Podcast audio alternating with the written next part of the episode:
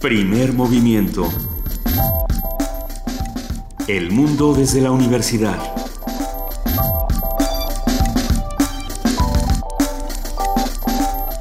Son las 7 de la mañana con 3 minutos y les, les, damos la bienvenida a Primer Movimiento. Buenos días, querido Benito Taibo. Muy buenos días en este martes 13. Ah, martes 13. Sí, martes 13 de octubre.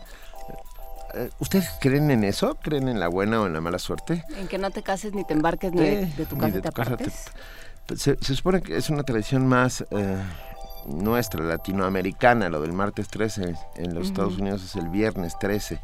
Este, pero bueno. El número 13 tiene una carga muy interesante en la cultura internacional. A mí, a mí me gusta pensar en esas tradiciones, aunque uno no cree en ellas, es divertido jugar a martes 13 y viernes 13. Sin duda, bueno, pero bueno, este... No tan divertido lo que pasa. No tan divertido lo que pasa y lo que pasó en Colima. Ayer el exgobernador Fernando Moreno Peña fue atacado a balazos por la mañana mientras desayunaba en el restaurante Los Naranjos campestre de esa capital. Recibió seis tiros, pero está, lo reportan está, grave pero estable. Pero no es la primera vez que sucede. Eh, en noviembre de 2010 fue asesinado el exgobernador de Colima, Silverio Cavazos Ceballos, en su saliendo de su casa mientras paseaba su perro en la colonia Jardines de Vista Hermosa. Y también otro exgobernador de Colima, eh, que estaba en funciones, murió en un avionazo, en un accidente. Que en su momento se habló de que ese avionazo había sido un atentado, ¿no? Habría, habría que investigar qué es lo que está ocurriendo en Colima. Algo está pasando en Colima, algo más grave de lo que todos pensamos. Eh, que no hay detenidos, por supuesto. Ya el gobernador eh, actual ha pedido la ayuda del, gobierno federal para que ayuden. A, ha pedido la ayuda para que ayuden, ha pedido la ayuda del gobierno federal para intentar encontrar a los agresores. Es lo que se sabe hasta el momento. Vamos a seguir investigándolo y vamos a hablar con ustedes de este tema y de todo lo que está pasando en el mundo, porque sin duda estamos viviendo tiempos de lo más convulsos y extraños. Eh, sin lugar a dudas. Pero bueno, hoy es nuestro martes de salud y hablaremos de enfermedades reumáticas. Una conversación con el doctor Antonio González Pineda, médico reumatólogo certificado, miembro del Colegio Mexicano de Reumatología. Todo lo que usted quería saber sobre enfermedades reumáticas, hoy vamos a dilucidarlo en primer movimiento. Vamos a platicar también con nuestros amigos de la Dirección General de Música. Hablaremos con Agustín Benítez Keinrad, gerente de la Orquesta Juvenil Universitaria Eduardo Mata de la UNAM. Él va a hablar sobre los conciertos de otoño de la orquesta.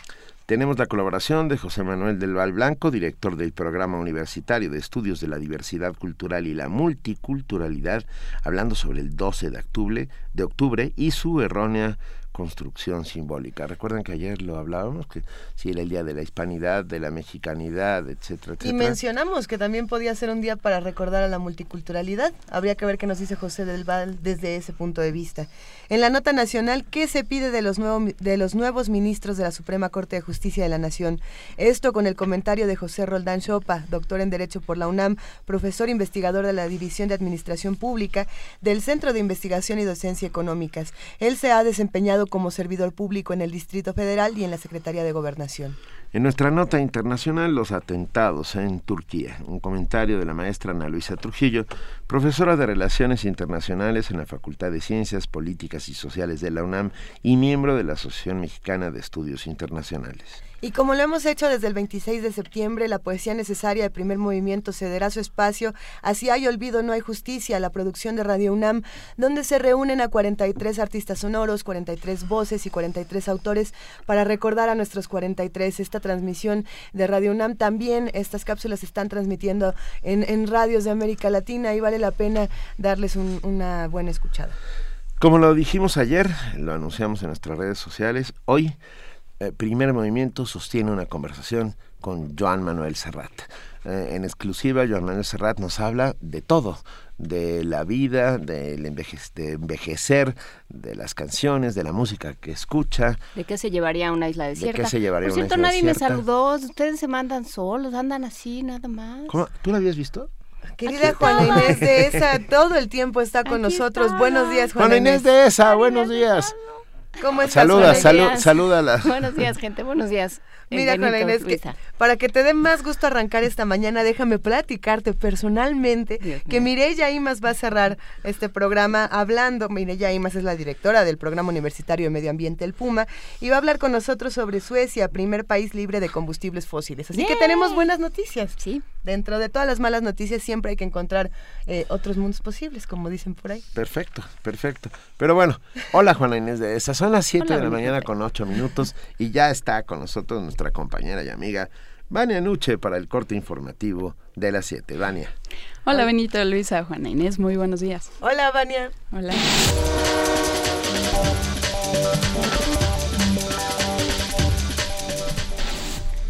Iniciemos con información nacional. El ex gobernador de Colima, Fernando Moreno, recibió seis disparos mientras desayunaba en el restaurante Los Naranjos. De acuerdo con la Procuraduría Estatal, dos agresores descendieron de una camioneta y se dirigieron al exgobernador, a quien le dispararon en el tórax, razón por la cual fue llevado al Hospital Regional Universitario. Habla el gobernador de la entidad, Mario Anguiano.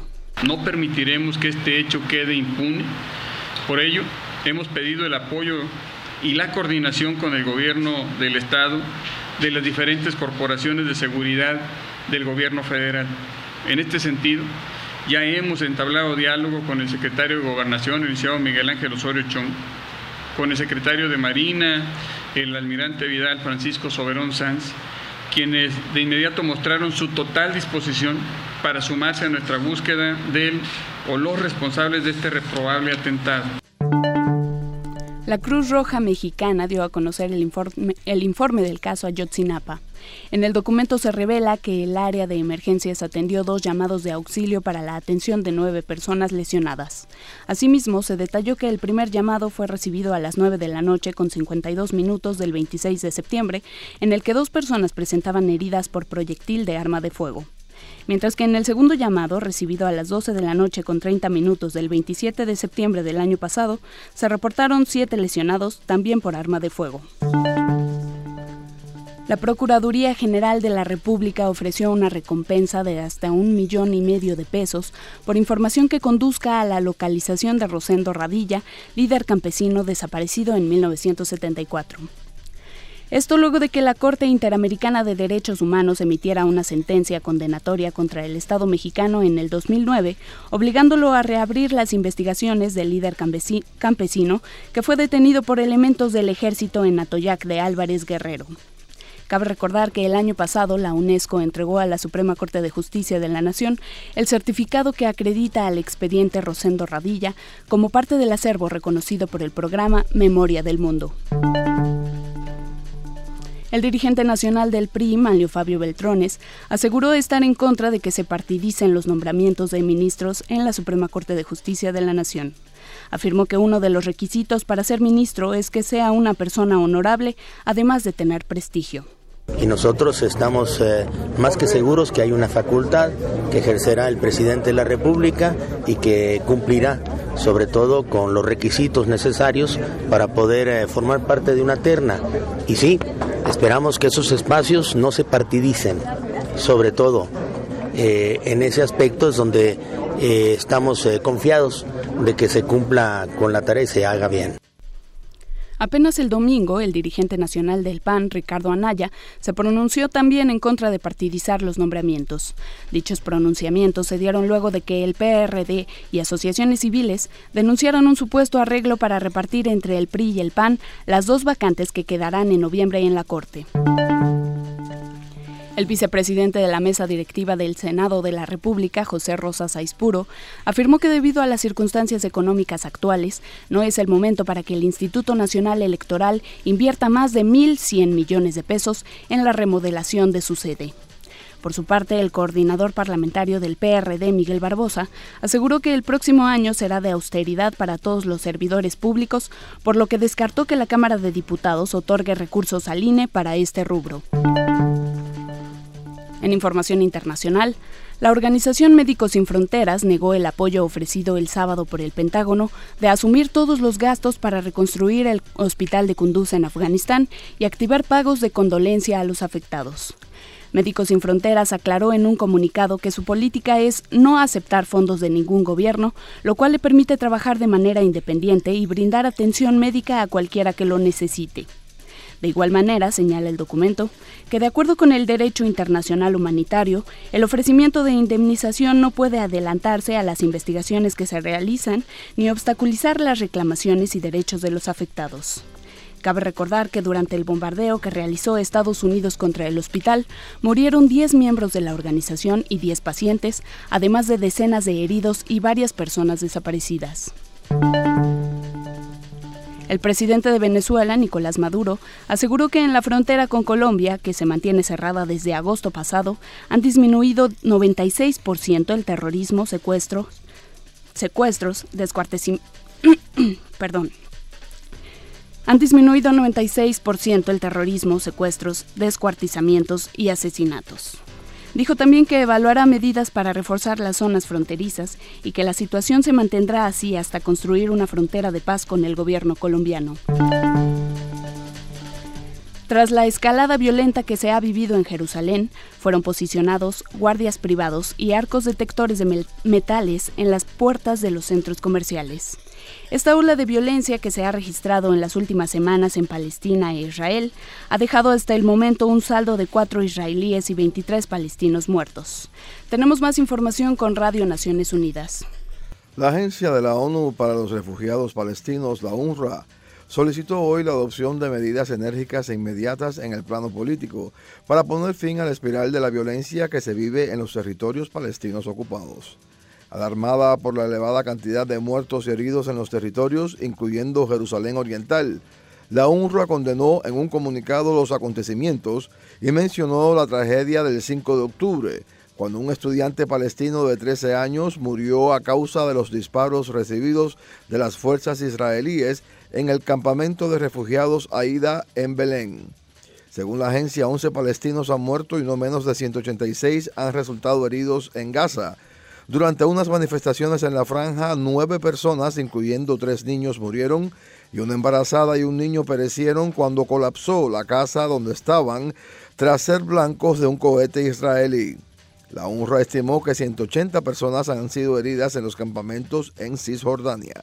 La agencia reiteró el llamamiento hecho por el secretario general de la ONU a todas las partes de respetar y proteger los derechos de los niños, en particular su derecho inherente a la vida, y llamaron a la máxima mesura para asegurar la protección de los civiles. Jorge Millares, Naciones Unidas, Nueva York. Y en la nota de la UNAM, un equipo mexicano participa en un proyecto internacional para descifrar la energía oscura.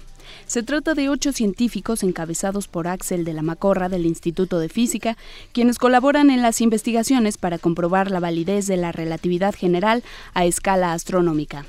Esto a través del proyecto internacional Dark Energy Spectroscopic Instrument DESI, un telescopio que medirá 30 millones de galaxias con 5.000 fibras ópticas para determinar las propiedades y la distribución de la energía y materia oscuras que constituyen el 96% del universo.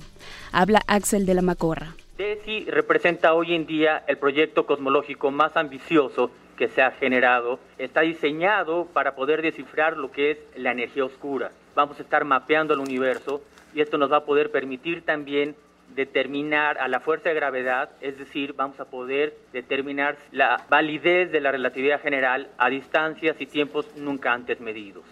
El grupo de DESI es un grupo internacional que consta de varios países, entre ellos está Estados Unidos, Inglaterra, Francia y España, el único país latinoamericano que entra como grupo de trabajo es México. Tendrá un instrumento espectroscópico que nos va a permitir determinar las velocidades de las galaxias y eso nos va a dar una información muy importante sobre cómo se mueve el universo y el movimiento de las galaxias nos va a determinar propiedades de la materia oscura.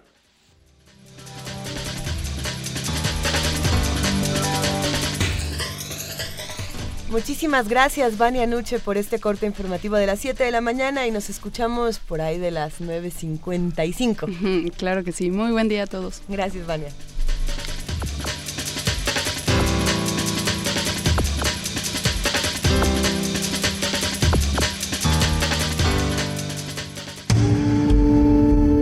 Primer movimiento. Donde todos rugen el puma ronronea.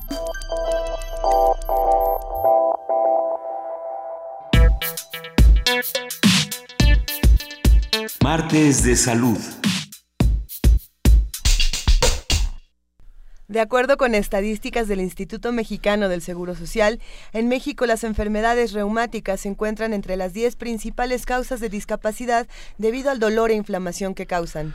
Tan solo la artritis reumatoide, que afecta a 1.6% de la población nacional, reduce la expectativa de vida entre 5 y 15 años. Las enfermedades reumáticas son aquellas que afectan principalmente los huesos, las articulaciones, los tendones, los músculos y los ligamentos. También pueden perjudicar otros órganos como la piel, los vasos sanguíneos, el riñón, el corazón, los pulmones y el sistema nervioso. Existen alrededor de 200 tipos de enfermedades reumáticas, dentro de las que se pueden mencionar la artritis reumatoide, la gota y la espondiloartritis. El Día Mundial de las Enfermedades Reumáticas se celebra cada año el 12 de octubre con la intención de generar conciencia sobre la necesidad de mejorar las herramientas terapéuticas para la artrosis. Nos acompaña en la cabina y lo agradecemos enormemente el doctor Antonio González Pineda, médico reumatólogo certificado, miembro del Colegio Mexicano de Reumatología, quien nos platicará qué son las enfermedades reumáticas y cómo pueden prevenirse o tratarse. Doctor González Pineda, muy buenos días. Hola, muy buenos días, muchas gracias por la invitación. Es un gusto estar por aquí. Encantado de que esté, de que esté por aquí. A ver, de entrada, ¿qué, qué son las, las enfermedades reumáticas? ¿De, ¿De dónde salen? Mira, las enfermedades reumáticas son, como ya lo comentaron, son varias, varios tipos de enfermedades que afectan principalmente las articulaciones Ajá. y pueden también manifestarse de manera sistémica, pueden afectar eh, cualquier parte del organismo, pero básicamente se centran en las articulaciones, los ligamentos, los tendones y muchas de ellas son de origen autoinmune. Esto quiere decir que el cuerpo se ataca a sí mismo y se generan este tipo de enfermedades. Y otro tipo son degenerativas. Como en el caso Por- de la artritis reumatoide. Como el caso de la osteoartritis. Ah, ok, ok, Esa es degenerativa y la artritis reumatoide es una, un típico ejemplo de enfermedad autoinmune. Ah, ok. Anto- Ok. Autoinmune quiere decir que el propio cuerpo la genera. Así es, el propio cuerpo, en lugar de defendernos con el sistema inmune, se dedica a atacar y el objetivo blanco en estas enfermedades son las articulaciones. ¿Cu- ¿Cuál es el problema, por ejemplo, de las enfermedades degenerativas? ¿Tienen cura? ¿Tienen un tratamiento? ¿Qué pasa con ellas? Las enfermedades degenerativas, pues bueno, van progresando conforme va pasando la edad y eh, realmente una cura no, no, no existe, pero sí se pueden tratar ¿sí? y en algunos casos se pueden ir previniendo algunos de estos casos. La gota, por ejemplo, que es súper- bueno, hasta donde yo sé, es la concentración de ácido úrico en terminales, ¿no? Del cuerpo, en las puntas de los dedos, en los codos, en... Sí. ¿Es así? La, la gota, bien llamada Ah. la enfermedad de los reyes, porque Sí. pues bien que comían bastantito los reyes, tomaban mucho vino y pues bueno, esto se asociaba mucho a, a la gota. Este es otro tipo de, de enfermedad. Aquí no es ni degenerativa ni autoinmune, Ok. sino que aquí es metabólica y tiene que ver el ácido úrico y aquí sí se puede prevenir y también se puede tratar y evitar finalmente, y de eso se trata este día eh, mundial del paciente con, con enfermedades reumáticas, hacer conciencia. Porque son enfermedades que si se tratan, si se lleva un control con un médico reumatólogo a tiempo, pues se puede prevenir de gran manera el daño y se puede prevenir la discapacidad que éstas generan. A ver, Antonio, dices algo interesante. La gota, por ejemplo, era la enfermedad de los reyes por la manera en la que comían, ¿no? Pero Bastante. actualmente, ¿qué sabemos eh, que genera las enfermedades reumáticas? ¿Cuáles son los factores? ¿Qué es lo que hacemos bien o mal? Es decir, comemos mucha grasa, comemos mucha sal, Camarones. no hacemos ejercicio. ¿Cuáles son los factores que pueden eh, hacer que se den estas enfermedades? Pues mira, dependiendo de los grupos que ya comentamos de enfermedades reumáticas, hay algunos factores que tienen que ver en su, en, como factores de riesgo, vamos. Eh, principalmente el tabaquismo. El Uy. tabaquismo, el tabaquismo No es que influye, nadie fume en esta cabina ni nada, ¿ok? el tabaquismo influye mucho en, en ciertos tipos de enfermedades reumáticas, sobre todo en la artritis reumatoide. Y eh, ejemplos como la dieta, la obesidad, influyen de manera directa sobre eh, osteoartritis, algunos tipos de osteoartritis, sobre todo de las manos y de las rodillas, y de la gota. La gota, pues bueno, tiene que ver eh, el componente dietético. Enfermedades, doctor Antonio González Pineda, dolorosísimas. Sí. O sea, yo he visto a pacientes que sufren enormemente porque incluso los dedos empiezan a, a, deformarse, eh, las articulaciones duelen. Hay, ¿qué, ¿Qué tratamientos preventivos y luego paliativos hay para estas enfermedades? Bueno, aquí lo primero es hacer conciencia de las enfermedades reumáticas. Lamentablemente en México no se tiene una cultura muy buena sobre la enfermedad reumática. Eh, hay veces que los pacientes dicen, ah, pues bueno, luego voy al doctor, eh, al rato se me quita y al rato ya es demasiado tarde. También entre la comunidad médica se tiene que hacer una conciencia sobre el, el referimiento temprano de estos pacientes con los médicos reumatólogos. ¿Con qué motivo? Con identificar de manera temprana las enfermedades que están afectando al paciente y dar un tratamiento precoz de muchas enfermedades, hablando principalmente de artritis reumatoide, es una enfermedad que si se detecta de manera temprana, se aborda y se ataca de manera correcta, la incidencia de tener alguna discapacidad importante, pues bueno, se reduce de manera considerable. O sea, se, puede vivir bien un paciente con artritis reumatoide. Claro, cualquier enfermedad reumática realmente, pues bueno, tiene alternativas terapéuticas y son personas que pueden llevar a cabo una vida eh, normal, o hasta embarazarse. Pero ¿cómo es que, que, podemos identificar que tenemos una enfermedad reumática? Es decir, ¿cuáles son los primeros síntomas para que yo me vaya al doctor en lugar de que piense que a lo mejor solamente tengo eh, un dolorcito en las manos, en las articulaciones, en las rodillas? ¿Qué, ¿Cuáles son los primeros síntomas? Los primeros síntomas son dolores articulares. Los pacientes se quejan mucho de dolor en las articulaciones, sobre todo de las manos, las rodillas, los, las articulaciones de los pies y tienden a tener inflamación de las mismas. Se quejan de que los anillos igual y no quedan, los zapatos a lo mejor les quedan un poquito apretados por esta misma inflamación y otra característica bien importante es que suelen tener rigidez en la mañana. Los pacientes se quejan de que tienen tiesas las manos em, alrededor de una hora más o menos durante la mañana de alguna manera afecta la química sanguínea. Ah, con esto quiero decir eh, el exceso en consumos de sales, por ejemplo, de ciertos minerales, mm, hace que las enfermedades reumáticas tengan mayor incidencia o sean más graves. Mm, mira, aquí lo importante sobre química sanguínea, hablando de glucosas, eh, creatininas, riñones, todo esto, la artritis reumatoide y el lupus eritematoso, que son las enfermedades reumáticas eh, más, más importantes o las que más se suelen relacionar a la reumatología, se asocian mucho a un aumento del riesgo cardiovascular. Un paciente con artritis reumatoide o lupus tiene mucho más probabilidad de infartarse que un paciente que no. Y qué curioso que hayas mencionado el lupus porque México Gráfico nos pregunta, ¿el lupus es una enfermedad degenerativa? Más que degenerativa, es una enfermedad autoinmune, es una enfermedad reumatológica. Eh, puede afectar, si bien, o sea, puede afectar cualquier órgano y alguno de estos órganos puede manifestarse de forma degenerativa, pero más que degenerativa es autoinmune. Ah, ¿El lupus es tratado por reumatólogos? Claro. Sí. Totalmente. Ah, es que Ah, cuando se habla de lupus es como una de esas uh, suerte de misterios extraños. Sí, parece como de Harry Potter. Exacto, que no se sabe exactamente qué es, qué afecta, por qué sucede. Pero recientemente... Sí. Eh, este lupus sí les perdió, ¿verdad? Sí, es que pasa mucho con las enfermedades autoinmunes, ¿no? Que no se acaba, precisamente como es un ataque al cuerpo, no se acaba de entender, es tan tan ajeno a la naturaleza, a lo que hace la naturaleza, que no se acaba de entender bien a bien cómo funciona ni por qué, ni qué lo disparan. Claro, no sabemos ni qué lo causa, sabemos los mecanismos por los que se produce, pero no quién dispara esos mecanismos. Entonces sí es una enfermedad un tanto oscura en oscura su, y, y, grave, ¿no? Porque el lupus afecta terriblemente a las personas. Sí, pero aquí reincido en la importancia de un manejo precoz, temprano, con un médico reumatólogo que identifique los factores de riesgo para, para complicarse. ¿Cómo, ¿Cómo, sabemos que alguien tiene lupus, doctor? Esto sí es un poquito más complicado. El lupus se puede manifestar de N maneras, puede afectar cualquier parte del cuerpo. La principal afección en el lupus son las manifestaciones articulares el paciente tiene dolor articular o tiene inflamación articular. Y la segunda manifestación, más frecuente, son cutáneas. Los pacientes suelen tener eh, alteraciones de fotosensibilidad. El sol lastima de manera eh, mucho más fácil que las personas, digamos, normales.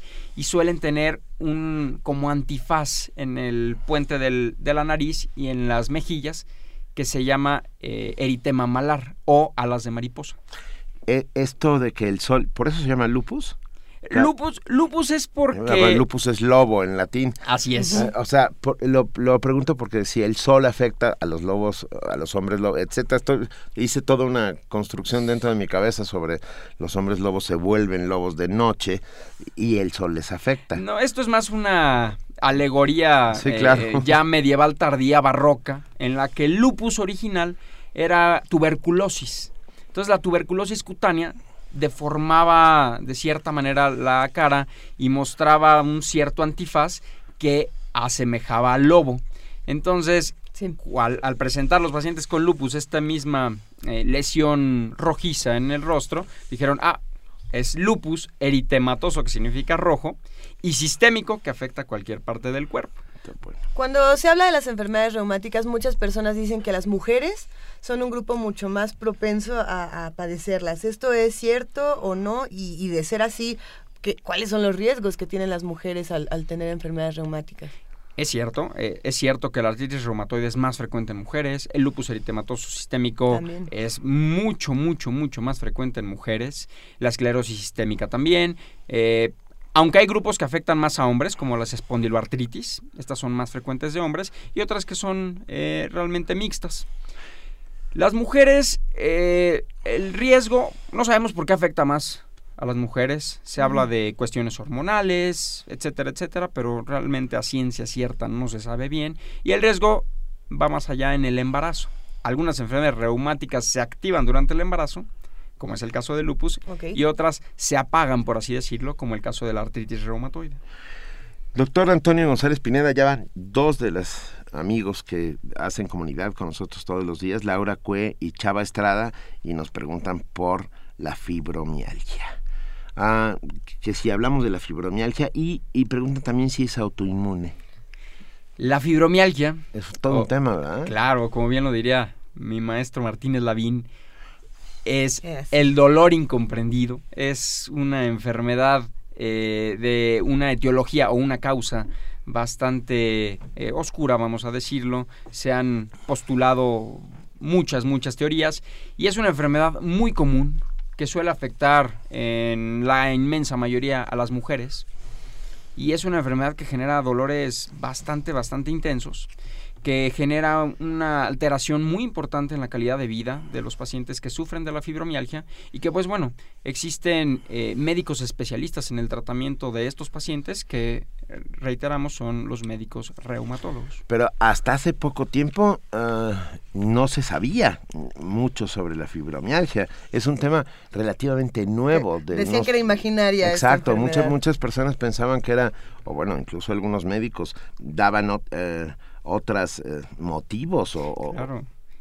A ver. Y hasta hoy en día es eh, hasta cierto punto triste escuchar que eh, varios compañeros de la comunidad médica piensan que es una enfermedad de mujeres locas, de mujeres histéricas, menopáusicas, cuando la verdad no, no, no sucede tanto así y que son personas que deben de acudir con un médico que les explique de qué se trata su enfermedad y hacer un diagnóstico diferencial porque finalmente todo lo que no se sabe se encasilla de manera errónea dentro eh, del casillero fibromialgia. Pero, ¿y qué es la fibromialgia? A ver si podemos intentar dilucidarlo.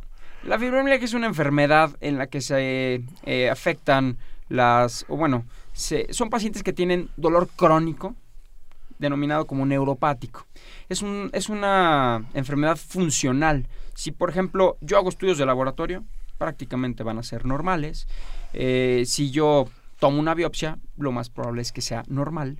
Y eh, son pacientes que gastan una fortuna porque se sienten mal, se sienten mal, les piden laboratorio, estudios de imagen, biopsias, van con mil y un especialistas y no suelen encontrar nada. ¿Por qué? Porque es algo funcional, no es algo realmente orgánico. Mencionabas al doctor Manuel Martínez Lavín, que tiene este libro que recomendamos para los, que, los que están en casa, llamado Fibromialgia, el dolor incomprendido, que se puede conseguir en casi cualquier librería. Prácticamente en cualquiera. Y es un libro que vale mucho la pena para comprender eh, este, este mal, lo llama el, doctor Martínez Lavín, de la mujer contemporánea. ¿no? es. exclusivo también de las mujeres o los hombres también padecen fibromialgia? Los hombres también la padecen. Eh, es mucho más raro y también suele ser un poco más grave. Son pacientes que tienen mucho más alteración funcional que las mujeres. A ver, leyendas urbanas. Jerónimo López nos dice, ¿tronarse los dedos provoca artritis? No, realmente no hay una relación causal con ello. Puedes seguir tronando los dedos. Venga, ya. Eso, eso que sonó fueron los dedos tronados. Y luego Armando Cruz dice si el romero sirve para tratar el padecimiento reumatoide o las friegas de marihuana. Abunda otra de nuestras radioescuchas. Bueno, lo del romero, realmente no, no hay estudios que demuestren que, que llegue a funcionar. Eh, la marihuana, bueno, tiene algún, algún grado de efecto analgésico y eh, los ungüentos pueden ayudar a disminuir el dolor de la, de las artritis. Sin embargo, bueno, esto no sustituye de ninguna manera los medicamentos formales y la consulta formal, porque muchos pacientes al tener dolor se untan cualquier tipo de pomada, toman cualquier tipo de hierba o té o alguna cuestión de estas y realmente no sabemos si lo que tiene es una sim o bueno, una osteoartritis o un proceso autoinmune inflamatorio como artritis reumatoide que se tiene que tratar con fármacos que modifiquen la progresión de la enfermedad. Hay algo interesante en esto que mencionas y es el, tratamiento con analgésicos. Eh, ¿Cuáles son los peligros, por ejemplo, de una enfermedad reumática que no es identificada y de pronto el paciente dice, bueno, me duelen las manos, entonces me voy a automedicar? Y en las farmacias es muy sencillo conseguir ibuprofeno, paracetamol, eh, naproxeno si sienten inflamadas las manos, que todo la, la cantidad de medicamentos para, para el dolor, los analgésicos, es inmensa y, y nosotros tenemos, los tenemos a nuestro alcance. ¿Qué hacemos entonces? para evitar esta automedicación y acercarnos a un tratamiento real. Que, que, que perdónenme, se metió una mariposa a la cabina, pero esto no lo vamos a comentar aquí. ¿Cuáles, cuáles son entonces las maneras, en dónde nos acercamos para tener un tratamiento eh, bueno? Bueno, eh, los medicamentos eh, son hasta cierto punto peligrosos, sobre todo el ibuprofeno, el naproxeno, el diclofenaco. Son medicamentos que, que, pueden dañar los riñones, que pueden dañar el estómago, que pueden producir úlceras, que pueden producir sangrados. Entonces... Entre otras cosas, sí. Entre muchas, muchas, muchas otras cosas. Y medicamentos más peligrosos que te puede recetar la comadre, la vecina, eh, medicamentos como los glucocorticoides, como la prednisona, la betametasona. Esos también se consiguen sin receta. Que sí, sí. Entonces, bueno. son, son, son medicamentos muy peligrosos que quitan el dolor, que quitan la inflamación y que el paciente dice, con esto yo ya estoy del otro lado, ya estoy curado, no pasa absolutamente nada, pero se están generando un daño por el consumo de estos medicamentos, por lo que es muy importante eh, al presentar manifestaciones de inflamación y de dolor articular, acudir con un médico reumatólogo para identificar el diagnóstico preciso. Doctor González Pineda, siguen preguntando a nuestra comunidad leyendas urbanas que, bueno, es cierto, Rookie Audiofil dice, ¿es cierto que no deben lavarse las manos cuando uno las tiene calientes? No, también es una leyenda urbana realmente. todas estas leyendas urbanas, eh, ¿qué, hacemos para dejar eh, estos mitos y acercarnos a, un, a, un, doctor que nos pueda enseñar lo que sí, lo que no? A, dónde vamos? Informarnos. O sea, realmente lo básico es informarnos, ir dejando atrás un poquito el folclore y en caso de, presentar alguna manifestación eh, articular, acudir Puedes, puede, puede uno eh, acudir inicialmente con un médico de primer contacto y posteriormente un reumatólogo. Rosario Martínez dice, hay muchos que no se lavan las manos después de ir al baño porque dicen que les da reuma. Eso no es cierto. Lo, el doctor, lo que les va a dar es salmonela. Lo que les va a dar es una salmonela cuádruple. A ver, Jerónimo López eh, pregunta, ¿en artritis reumatoide es obligado el medicamento alópata? Sí. O sea, ¿Sí? Sí, totalmente. La homeopatía, porque también Alain Derbez, eh, nos comentaba, Alain Derbez nos comentaba que qué pasa con la homeopatía. Bueno, realmente con la homeopatía no, no hay ningún estudio que nos demuestre que haya una disminución de la progresión de la enfermedad. Finalmente, en la artritis reumatoide, que es el caso del que estamos hablando, sí. hay una progresión. Las articulaciones se comienzan a destruir, los cartílagos se comienzan a destruir y a degenerar. Entonces, lo que damos nosotros los médicos reumatólogos son fármacos modificadores de la enfermedad reumática, conocidos como FARME. Estos FARME son eh, fármacos que modulan el sistema inmune y detienen o disminuyen esta progresión de la enfermedad, ya sea radiológica, tanto clínica, el paciente va a tener menos dolor y menos deformidad, cosa que la homeopatía realmente no hace, que los antiinflamatorios simples no hacen y que se necesitan de estos fármacos modificadores de la enfermedad. Jerónimo López, no, Andrea González dice, ¿funcionan o ayudan los suplementos alimenticios para la artritis? Mm, no, realmente no, no se ha demostrado. Y bueno, y también por aquí, eh, la meme nos dice, ¿un estudio de VSG puede ayudar a diagnosticar una enfermedad reumática? Más, o sea, puede ayudar a... ¿Qué es, un estudio? La VSG se llama velocidad de sedimentación globular. Es la velocidad con la que con la que llegan los eritrocitos de una muestra de sangre al fondo del tubo después de ser centrifugada. Se mide en milímetros hora y una VSG alargada implica de manera inespecífica inflamación. Pero muchas otras eh, condiciones normales o normales me la pueden elevar, el embarazo, la obesidad, la edad. Entonces, no es una herramienta muy específica para el diagnóstico, nos puede ayudar en, de cierta manera y nos puede ayudar también al control de la enfermedad, a la monitorización. Mirisac, una de nuestras más asiduas y encantadora radio escuchas que un día nos trajo chilce en nogada. y se ganó nuestro corazón. Y se ganó nuestro corazón para siempre. Dice, la fibromialgia, compañera de vida, cruel, dolorosa, la podemos combatir con actitud. Soy afortunada por mis médicos. Estamos de acuerdo en que la actitud es importante, pero la medicina es imprescindible. No, claro, y la actitud es muy importante en nuestros pacientes reumáticos. también nos escribió, perdón, es que ahora sí. Muchas preguntas, eso es bueno compartirlas. Berta Garduño, padezco les, eh, lupus, eritematoso sistémico. Desde la infancia estoy controlada debidamente por el Instituto Nacional de Nutrición Salvador Subirán. Qué bueno, Berta. Eh, continúa así, por supuesto. A ver, entonces podemos acercarnos a nutrición, también podemos acercarnos al Colegio Mexicano de Reumatología. Claro, claro. Eh, eh, ¿Cómo podemos acercarnos a instituciones como estas para recibir ayuda? Inicialmente, las enfermedades reumáticas son tratadas por médicos de primer contacto. La mayoría de los pacientes, pues, bueno, no tienen un acceso directo a estas instituciones tan grandes que son denominadas de tercer nivel. Hay que acudir primero a un primer nivel, que son principalmente los centros de salud o los médicos de primer contacto, y ellos son los que envían a los pacientes o refieren, y es algo que invito a referir de manera oportuna, a estos institutos, también el Instituto Nacional de Cardiología, es un gran lugar donde se pueden ver pacientes reumáticos, el Instituto Nacional de Nutrición, el Hospital General de México y pues bueno, los pacientes con derecho a biencia. Oye, eh, doctor, millones de gracias por esta conversación, pero bueno, una, una más, una pregunta más. Para cerrar, venga. Sí, para cerrar, que nos pregunta, ahí, no nos pregunta, te lo pregunta a ti. Aida Barrera, ¿cuál es la diferencia entre la osteoartritis y la artritis? A mí me, me diagnosticaron osteoartritis crónica degenerativa múltiple. Ok, la osteoartritis es una enfermedad degenerativa. El principal factor de riesgo es la edad. Y la artritis, quiero pensar que se refiere a IDA, a artritis reumatoide, es una enfermedad autoinmune, una enfermedad en la que el propio cuerpo ataca las, las articulaciones. Una es por degeneración y la otra es por autoinmunidad. Y simplemente como acotación, y qué buena suerte, la mariposa es el, el símbolo internacional del lupus. ¿En ah, serio? Bueno, por, pues eso nos vinieron a seguir. No, lo traía en la bolsa, ¿no? ¿No lo traía en la bolsa, doctor? Eh, la traía aquí en el saco. Era un truco.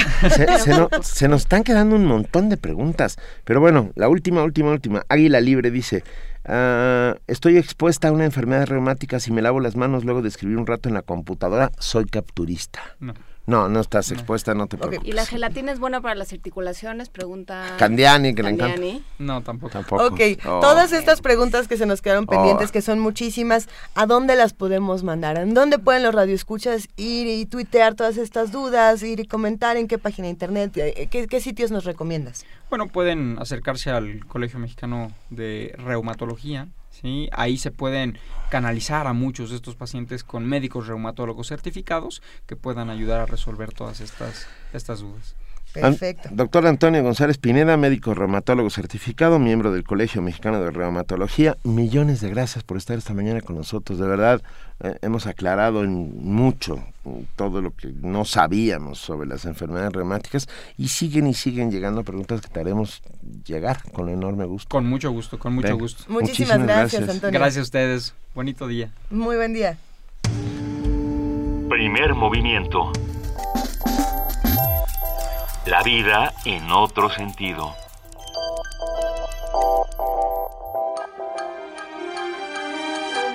Era la gloria vestida de tul, con la mirada lejana y azul, que sonreía en un escaparate, con la boquita menuda y granate, y unos zapatos de falso charol que chispeaban al roce del sol. Limpia y bonita siempre iba la moda, arregladita como para ir de boda y yo a todas horas la iba a ver porque yo amaba a esa mujer de cartón piedra que San Esteban a Navidades entre saldos y novedades hacía más tierna mi acera no era como esas muñecas de abril que me arañaron de frente y perfil, que se comieron mi naranja gajos, que me arrancaron la ilusión de cuajo, con la presteza que da el alquiler. Olvida el aire que respiró ayer, juega las cartas que le da el momento. Mañana es solo un adverbio de tiempo. No, no, ella esperaba en su vitrina verme doblar aquella esquina como una novia, como un pajarillo pidiéndome, libérame, libérame huyamos a escribir la historia.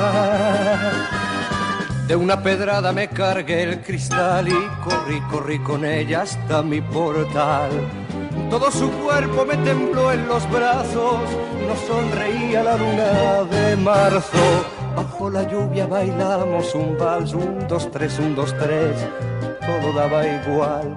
Y yo le hablaba de nuestro futuro y ella lloraba en silencio, os lo juro. Y entre cuatro paredes y un techo se reventó contra su pecho pena tras pena, tuve entre mis manos el universo e hicimos del pasado un verso perdido dentro de un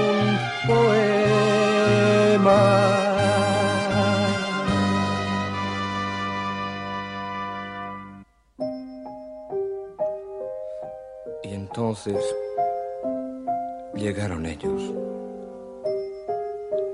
Me sacaron a empujones de mi casa y me encerraron entre estas cuatro paredes blancas,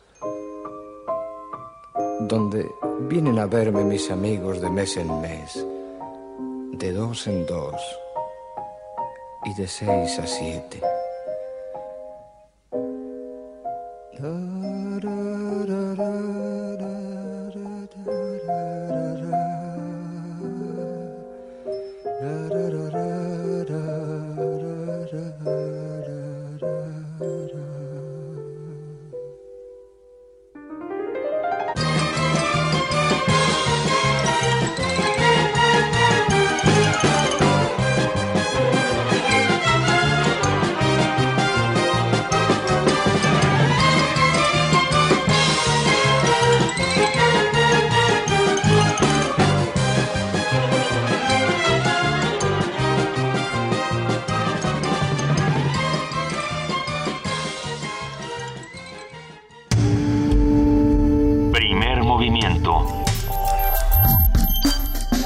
Para afinar el día.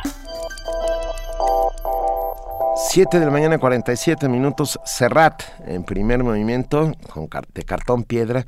Después de las 9 de la mañana, sobre las 9 y cuarto, 9 y 20, eh, te- sostendremos una conversación, es una conversación grabada con que tuvimos ayer con Joan Manuel Serrat. No se la pierdan porque de verdad está buenísima. Siguieron llegando preguntas sobre eh, de enfermedades reumáticas. Maiton C. García dice, ah, ¿conocerán y recomendarán a un médico reumatólogo en Venecia, Italia? Es para una connacional. Mira, eh, nos dice el doctor que no, pero que te refieras al Colegio Mexicano de Reumatología, que seguramente ellos tienen un director internacional y que será muy fácil hacerlo de esa manera. Y queremos compartir los datos del doctor Antonio González Pineda para todos los que quieran hablar con él, para todos los que estén eh, con más curiosidad sobre este tema. Su correo electrónico es antonio-g hotmail.com y lo pueden encontrar en el teléfono 1084 47 47 en la extensión 7301. Lo vamos a repetir, 50, es el 1084 47 47 en la extensión 7301.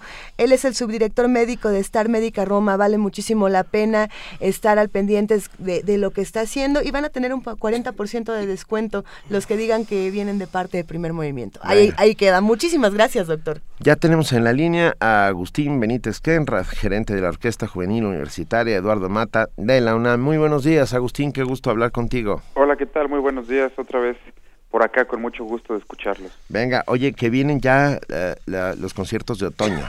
Así es, sí, sí, sí, ya tenemos eh, la temporada de otoño en puerta, después de, de una exitosa gira que realizamos con la orquesta en Italia. Ahora estamos de regreso y continúan las actividades, digamos, regulares de, de la orquesta, ¿no? Y ahora eh, estamos preparando, estamos en la preparación de un concierto muy importante para nosotros porque lo va a dirigir el maestro Enrique Diemeque. Ah. Es la primera vez que él trabajará con el ensamble y pues estamos todos eh, muy emocionados. Sin duda será una experiencia muy grata para todos, tanto administrativamente, pero especialmente pues musical, musicalmente, ¿no? ¿Qué podremos oír en los conciertos de otoño, Agustín? Pues para empezar este fin de semana, este domingo con, con el maestro Diemeque escucharemos una, una de las sinfonías de repertorio más, más este, esperadas tal vez por muchos, es la sinfonía número 5 de Tchaikovsky, que bueno, es una sinfonía que requiere mucha, mucha preparación, es, es, son, son sinfonías muy, muy completas, muy, muy difíciles, al, en algún momento hasta cierto punto pueden ser hasta agotadoras para los músicos, ¿no? Entonces, bueno, es esta sinfonía con el concierto de, de Camille Saint-Saëns eh, y, y, y, la obertura, la polonesa de Eugenio Onegin también de Tchaikovsky. Este va a ser el programa de, del maestro Dimeke con la orquesta, con un excelente violonchelista austriaco Klein Happel que va a estar con nosotros también. Entonces, bueno, este este domingo la Orquesta Juvenil tiene un tiene un excelente concierto que ofrecer. Y además en las siguientes presentaciones en lo en lo en lo siguiente digamos tendremos presentaciones con el maestro Jan Leighton König ofreceremos Sinfonía número uno de Brahms. También también con él ofreceremos Sinfonía número 7 de Beethoven. Esto será en noviembre. Y finalmente en diciembre haremos un programa eh, con propósitos navideños con el director artístico de la orquesta, el maestro Gustavo Rivero Weber. Qué maravilla. A ver, ¿este domingo es a las 12 del día? No, este domingo es a las 6 de la tarde. A las 6 de la tarde en... En la sala Nezahualcóyotl, en el Centro Cultural Universitario. Ahí los, los boletos son muy accesibles y también hay este hay descuentos y todo esto. Nos emociona muchísimo. ¿Tienen más planes con Enrique Diemeque? ¿Qué, qué, qué, qué hay a futuro con él? Pues esta es la primera colaboración, todos esperamos que sea la primera de muchas, por supuesto, pero bueno, en este momento todavía eh, no, hay, no hay nada más que una invitación como, como director huésped y, esperamos que sea un, un, director que esté, que esté viniendo y trabajando con la orquesta de manera recurrente porque, bueno, lo, eh, los músicos están muy, muy contentos, muy interesados de trabajar con él. Y, y yo estoy seguro que el resultado musical será, será excelente. De hecho, esta sinfonía que les comento pues estaba ahí como a reserva como que se estaba guardando para ver para ver quién quién la iba a hacer no quién se iba a animar a hacerla y por supuesto pues este, qué mejor que el maestro Enrique Dimeque para trabajar un repertorio como este eh, siempre hay eh, piezas, hay, hay obras que, que, son muy demandadas por el público. ¿Cuáles, ¿Cuáles son las que más les están pidiendo, Agustín? Pues bueno, sin duda eh, hay muchas hay muchas piezas que son este las favoritas en las salas de conciertos sí. eh, ya sea novena sinfonía de Beethoven bolero de Ravel este obertura 1812 estaba, de Tchaikovsky estaba pensando en la 812 en la opción 2 eh, sí. no no en la 1812 que Ah, es así claro. como como de batalla eh, y de batalla literal porque hasta cañones se usan no cañonazos exacto sí. son son es repertorio que la gente busca mucho en, en las salas de concierto nosotros con la orquesta juvenil bueno, por lo pronto de estas tres que comenté no hemos no hemos hecho ninguna, ni la novena, ni el bolero, ni ni la 1812. Y esto principalmente por las por las dotaciones de orquesta que llevan, ¿no? Son eh, muchos muchos instrumentos bueno la novena además es coro no pero son muchos este muchos instrumentos eh, una dotación muy amplia que que no es la dotación que tenemos no es el número de becarios que tenemos digamos de pronto se puede hacer podremos llamar músicos extras y todo eso pero eh, actualmente como que se trata de mantener eh, la línea con el número de, de músicos que tenemos y mantener tratar de, de, de realizar ese repertorio que finalmente hay mucho repertorio también para para estas características. Mira, tú solito no, nos diste pie a preguntarte uh, cuántos son los músicos que integran la Orquesta Juvenil Universitaria Eduardo Mata. Actualmente tenemos 61 becarios. Son 61 becarios que se, que se reparten en todas las, las diferentes áreas de la orquesta, es desde cuerda hasta percusión. Y este y con ellos son con quienes hemos hecho la mayoría del repertorio. De pronto hay algunas piezas o hay algunas obras que nos exigen eh, músicos extras mm, de de otras de alguna otra sección de algún otro de algún otro instrumento. Y bueno se se trae y se y se y se, y se hace así pero la mayoría de las veces se trata de trabajar con el número de becarios que, que se tiene. Tenemos eh, muchísima emoción de asistir al siguiente concierto, eh, porque sabemos que es una orquesta que viaja mucho, que, que se va eh, reinventando constantemente, que tiene muchísimo que contarnos a través de la música. ¿Podemos repetir una vez más cuándo, dónde, cómo y a qué hora para que estemos todos ahí? Claro, por supuesto. Es este fin de semana, este próximo domingo 18 de octubre, a las 6 de la tarde en la sala Nezahualcóyotl del Centro Cultural Universitario estará la Orquesta Juvenil eh, Universitaria Eduardo Mata con bajo la batuta del maestro Enrique Diemeque para interpretar temas de Tchaikovsky y, y el concierto de violonchelo de Camille Saint-Saëns. Ahí estaremos, Agustín. ¿Podrías darnos una página de internet para consultar más de lo que está haciendo la Orquesta Juvenil Universitaria Eduardo Mata? Claro, por supuesto. En la, en la página de Música UNAM es www.musica.unam.mx. Ahí está toda la información correspondiente, bueno, no nada más a las actividades de la Orquesta Juvenil, sino también a todas las, las agendas de conciertos que organiza la Dirección de Música de la UNAM. Y además de eso, pues por supuesto en, en, redes sociales también, tanto en Facebook como Twitter y todo eso tenemos tenemos presencia, nos pueden buscar así como Orquesta Juvenil Universitaria Eduardo Mata. Ahí pues a veces la información fluye de manera más más dinámica, más inmediata y ahí tenemos todo todo al día. Venga. Venga. muy bien. Agustín Benítez Kenrad, muchísimas gracias por estar esta mañana con nosotros. No, por supuesto, muchas gracias a ustedes por, por la invitación. Gracias, un abrazo, hasta, hasta luego. luego. Primer movimiento. Donde la raza habla. Maitonce García que nos preguntaba sobre algún reumatólogo en Venecia y miren, así se hace comunidad. Berta Garduño, que nos hablaba sobre el lupus, uh, nos dice que puede acudir el paciente a reumatología del Policlínico de Padua. Es el, mejor hospital para ello. Fui paciente de ahí, viví en Italia. O sea que a quien tienes en Venecia que, que que se necesita un reumatólogo que vaya al Hospital Policlínico de Padua. Muchas gracias, Berta Garduña. Estamos aquí en Radio UNAM, en primer momento haciendo comunidad. Primer movimiento. Escucha la vida con otro sentido.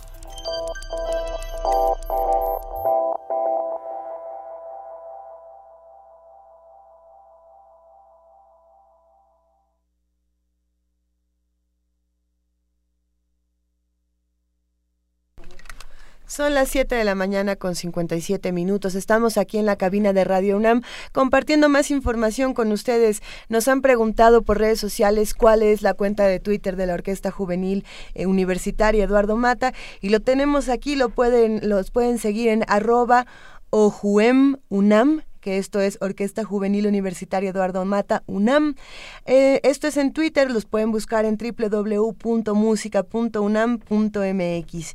Y bueno, van a poder ver en estas cuentas todo lo que está haciendo esta orquesta juvenil, que sin duda es una alternativa fenomenal. Esta plática que tuvimos en este momento con Agustín Benítez Keinrad, bueno, eh, es, es, nada más una probadita de lo que van a poder ver este fin de semana y, y de del, lo que van a poder disfrutar. Y del enorme trabajo que hace esta orquesta. Sí. Yo los vi en el Elixir de Amor, en el montaje que hicieron del Elixir de Amor. Y es, además de que, bueno, de que es una orquesta con todas las, las de la ley y que suena muy bien, es muy emocionante ver eh, a esos jóvenes. A gente tan joven, A gente tocando tan de manera tan majestuosa. Haciendo trabajo tan de No, grandes. exactamente, Porque, sí. porque la música no, no distingue edades. ¿No? Lo, haces, de- lo tienes que hacer bien in- independientemente de la edad que tengas. Sin lugar a dudas. Y bueno, y ya si a eso le sumas la mejor sala de conciertos de América Latina, que es la sala en Así y como se oye, bueno, te quedas francamente alucinado. Vayan, s- domingo 6 de la tarde, sala en esa. Ojo, em, ahora sí, nos vamos a un corte. Conecta 2015, Campus del Pensamiento, Un mismo tema diferentes enfoques. sobre la violencia. Mario Luis Fuentes, Feggy Ostrowski, José Ramón Cosío, María Elena Medina Mora Jorge Volpi. y José Franco. Jueves 29 de octubre de 2015. De las 17 a las 20:30 horas. Sigue la transmisión por TV UNAM o Internet Consulta más información en www.conecta.unam.mx.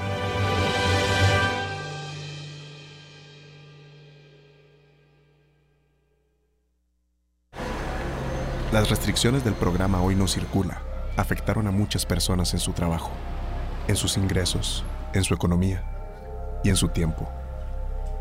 Gracias a que el PAN se opuso a este programa y apoyó a los ciudadanos con amparos, ahora tu vehículo puede circular todos los días y esté en buen estado, independientemente del año que sea. Demostramos que esta medida solo afectaba la economía de las familias y no resolvía el problema de la contaminación. Muchas gracias por defender a los ciudadanos. El PAN DF está de tu lado. Partido Acción Nacional, Distrito Federal. Émile Reynaud estaba obsesionado con la imagen y el movimiento. Un día dibujó sobre cintas transparentes y fue interponiéndolas una delante de otra. Así nació el teatro óptico, un proyector de imágenes que en octubre de 1892 presentó un show de pantomimas luminosas. Sin querer, había creado los primeros dibujos animados. 28 de octubre, Día Mundial de la Animación. Beni celebra disfrutando una gran variedad de cortometrajes animados. Mil y un historias cobrarán vida ante tus ojos. Miércoles 28 de octubre a las 19 horas en la sala Julián Carrillo. Adolfo Prieto, 133, Colonia del Valle, cerca del Metro Etiopía y del Metrobús Amores. Entrada libre. Radio UNAM y la Facultad de Artes y Diseño invitan.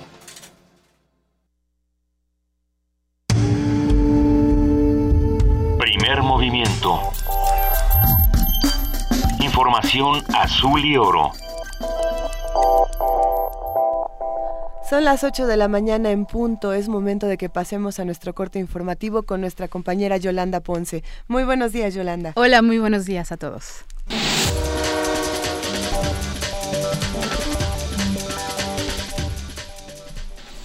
Los siete expertos requeridos para investigar la desaparición de los 43 normalistas de Ayotzinapa analizarán las conclusiones en las que se basó la PGR para señalar que los estudiantes fueron calcinados en el basurero de Colula Guerrero. Así lo señaló Sara Mónica Medina, coordinadora de servicios periciales de la Procuraduría General de la República. En entrevista radiofónica, la funcionaria detalló que los expertos realizarán el análisis y harán nuevos estudios si encuentran otras pruebas. Por último, Mónica Medina agregó que la investigación será documental y de evidencia. El secretario de Gobernación, Miguel Ángel Osorio Chong, insistió a todas las autoridades locales a concluir en tiempo y forma la capacitación de los policías en torno al nuevo sistema de justicia penal acusatorio. Durante la inauguración del Diplomado de Formación de Instructores Nacionales en el Sistema de Justicia Penal, el funcionario afirmó que con los avances en la reforma al sistema penal habrá menos presuntos culpables en las cárceles. Más de 350 mil faltan por capacitar y tenemos de aquí a junio. Y el eslabón más importante en todo este proceso es, eh, sin duda, el policía. Y entonces, eh, por eso es que se hizo este acuerdo en el que inicia con esta capacitación, de aquí se volverán entonces capacitadores en los estados y de ahí se reproducirá a los policías en los estados y en los municipios. Es una labor titánica eh, que se lleva a cabo también, por cierto, con una cantidad de recursos importantes, pero que eh, es un compromiso federal, eh, apoyado con todo el respaldo de los gobernadores y el jefe de gobierno, y que hoy hoy se vuelve una realidad. La Procuraduría General de la República indicó que avanza en la consolidación del proyecto de ley contra la tortura. Esto luego del foro de la consulta pública para la elaboración de la iniciativa de ley, en el que participaron más de 150 ponentes de diversos sectores de la sociedad y del gobierno, así como servidores públicos, legisladores, magistrados, académicos y representantes de organismos nacionales e internacionales de derechos humanos.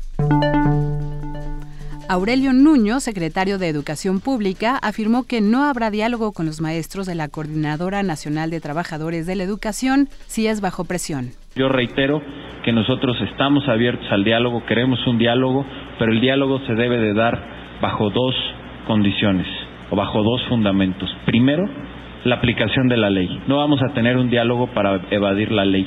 Segundo, que el diálogo será para implementar la reforma educativa, no para ver cómo se va de la reforma educativa. Y además, un punto que agrego que es muy importante, no vamos a dialogar eh, bajo presión y mucho menos vamos a dialogar cuando se está violando la ley. Si están haciendo una marcha y dejando a niños sin clases, que es el derecho más importante y fundamental para exigir diálogo, esa no es la manera de exigir diálogo. De acuerdo con la Secretaría de Educación Pública, el 96% de las escuelas tuvieron clases de manera normal ayer lunes. Aquí en el Distrito Federal, 22 escuelas pararon clases debido a las acciones de la Coordinadora Nacional de Trabajadores de la Educación. Cabe recordar que la CENTE convocó a sus integrantes a un paro de labores para realizar una marcha a las inmediaciones de la sede de la CEP. En, en, información internacional, Estados Unidos lanzó en paracaídas 50 toneladas de municiones a rebeldes sirios que combaten contra el Estado Islámico. Esto responde a un cambio de estrategia luego del fracaso del programa de entrenamiento de rebeldes sirios y se da 10 días después de que Rusia iniciara bombarderos en Siria. Además, rebeldes sirios han afirmado que recibirán otro lote de armamentos en los próximos días para lanzar una ofensiva junto a sus aliados kurdos. Por otra parte, las tropas del régimen sirio tomaron el distrito sur de Kafer Nabuda, asistida por 20 bombarderos rusos.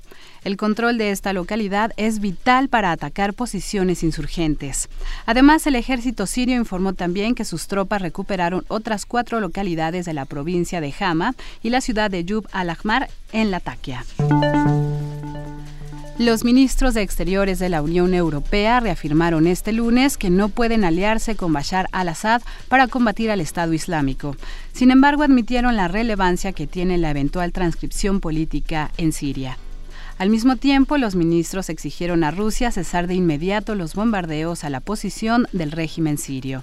Tenemos más información con Radio Naciones Unidas. La intervención militar rusa en el conflicto de Siria ha introducido una nueva dinámica, por lo que ahora es aún más difícil de predecir lo que pueda ocurrir en el corto plazo en el país, aseguró el enviado especial de la ONU para Siria. Staffan de Mistura, que advirtió que es imprescindible que la situación no siga agravándose, insistió en que el futuro de Siria no puede ser decidido de manera militar. Desde que irrumpió la nueva actividad militar, más de 40.000 personas han huido de sus hogares, las cuales se suman a los ya más de 1,2 millones de desplazados internos en el país después de cuatro años continuos de lucha. Con todo, de Mistura se mostró optimista frente a la posibilidad de una vía diplomática, debido a que todos los actores regionales e internacionales saben que tarde o temprano tendrán que negociar. No hay una solución militar sostenible a la vista y creo y estoy convencido de que todo el mundo lo sabe, incluyendo los rusos, los americanos, el gobierno de Siria y los actores regionales, dijo el enviado especial. De Mistura explicó a periodistas en Ginebra que ahora planea dirigirse a Moscú, donde se reunirá con el ministro ruso de Exteriores Sergei Lavrov, para continuar con lo que describió como la diplomacia discreta antes de volar a Washington, ya que Estados Unidos es el otro actor externo principal en el conflicto sirio. Carlota Fluxa, Naciones Unidas, Nueva York. Este fin de semana, un tribunal iraní condenó al periodista estadounidense Jason Rizani, acusado de espiar el programa nuclear del país y de recabar información sobre empresas e individuos que violaban las sanciones. El portavoz del tribunal no detalló la condena ni los cargos imputados a Rizani, quien se encuentra detenido desde hace 14 meses. Las autoridades de Irán han señalado que podrían liberar al periodista si Washington hace lo mismo con varios ciudadanos iraníes condenados por violar las sanciones económicas al país. Un tribunal chino dictó una condena de 16 años de prisión a Jiang Yemin, exdirectivo de la mayor petrolera china y ex encargado de la gestión de las empresas estatales. El exfuncionario está acusado de abusar de su posición como directivo para ayudar a terceros a obtener derechos y beneficios para proyectos de explotación de gas y petróleo, entre otros. La detención de Yemin forma parte de la campaña anticorrupción impulsada por el presidente Xi Jinping desde 2012 y que ha logrado procesar a miles de políticos y empresarios de todo el país. El Ministerio de Medio Ambiente de Zimbabue descartó imputar algún delito al dentista estadounidense Walter Palmer por cazar a un emblemático león, ya que señaló no cometió delito alguno y sus papeles estaban en orden. El león, conocido como Cecil, era uno de los atractivos del Parque Nacional de Bange y formaba parte de un proyecto de investigación de la Universidad de Oxford, por lo que llevaba un collar de seguimiento. Sin embargo, Cecil murió tras ser casado por Palmer, quien pagó 50.000 euros para abatir a un león en una expedición.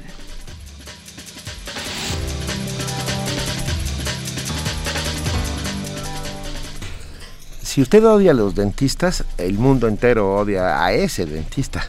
Pero bueno, ¿qué les puedo yo decir? Mil gracias a nuestra compañera Yolanda Ponce por este corte informativo de las 8. Nos vemos a las 9, Yolanda. Claro que sí, un placer como siempre. Gracias.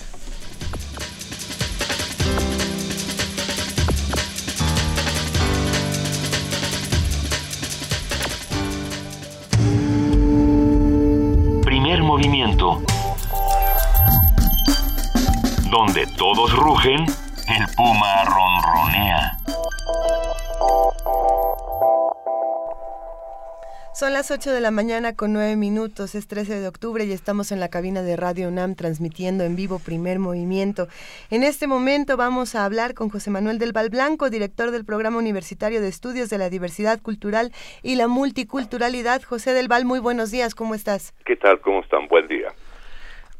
A ver, la construcción simbólica del 12 de octubre. Los españoles lo llaman el Día de la Hispanidad. En México se llamó durante mucho tiempo el Día de la Raza. Ahora es el Día de la Mexicanidad. ¿En dónde estamos parados, José Manuel? Bueno, ah, ah, es eh, una fecha que se ha convertido, digamos, en un en un mercado de, de interpretaciones, ¿no? Por decirlo de esta manera. El quinto centenario para la celebración del quinto centenario, España organizó un operativo para construirse el Día de la Hispanidad, ¿no? O sea, el Día del Nacional de España lo construyó precisamente en ese momento. En el momento de que previamente a esta construcción las organizaciones indígenas de todo el continente empezaron a plantearse que de ninguna manera participarían en un festín español que quería celebrar el quinto centenario de la conquista y la colonización, evidentemente, ¿no? Es más, ahora hoy estaba leyendo en el periódico la la en Cádiz la, la alcalde de Cádiz dice que, pues, pues, eso fue una masacre, dice, eso fue un genocidio, ¿no? ¿Cómo que vamos a celebrar nosotros eso?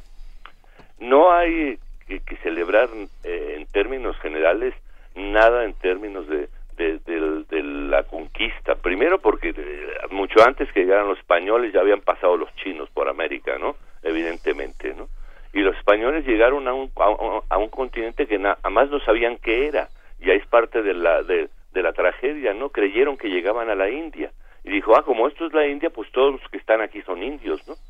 Eh, rápidamente se dieron cuenta que no era la India, que era un continente nuevo, pero lo de indios quedó para siempre. Aquí está uno de los principios fundamentales de la colonización, ¿no? O sea, a, un conjunto diversísimo de culturas y civilizaciones del continente americano se les llamó indios, efectivamente, y se les sigue llamando indios, y los seguimos caracterizando como indios, pero este es uno de los mecanismos que utilizó el capitalismo para desarrollarse, ¿no? Está en el origen del capitalismo contemporáneo, precisamente esto, la separación de las gentes en, en, en, en, clases, en grupos, en etnias, ¿no? Efectivamente, ¿no? Entonces aparecen los indios, aparecen los negros como clases o grupos que no son dueños de nada, que son los sujetos de la explotación brutal en ese sentido, ¿no?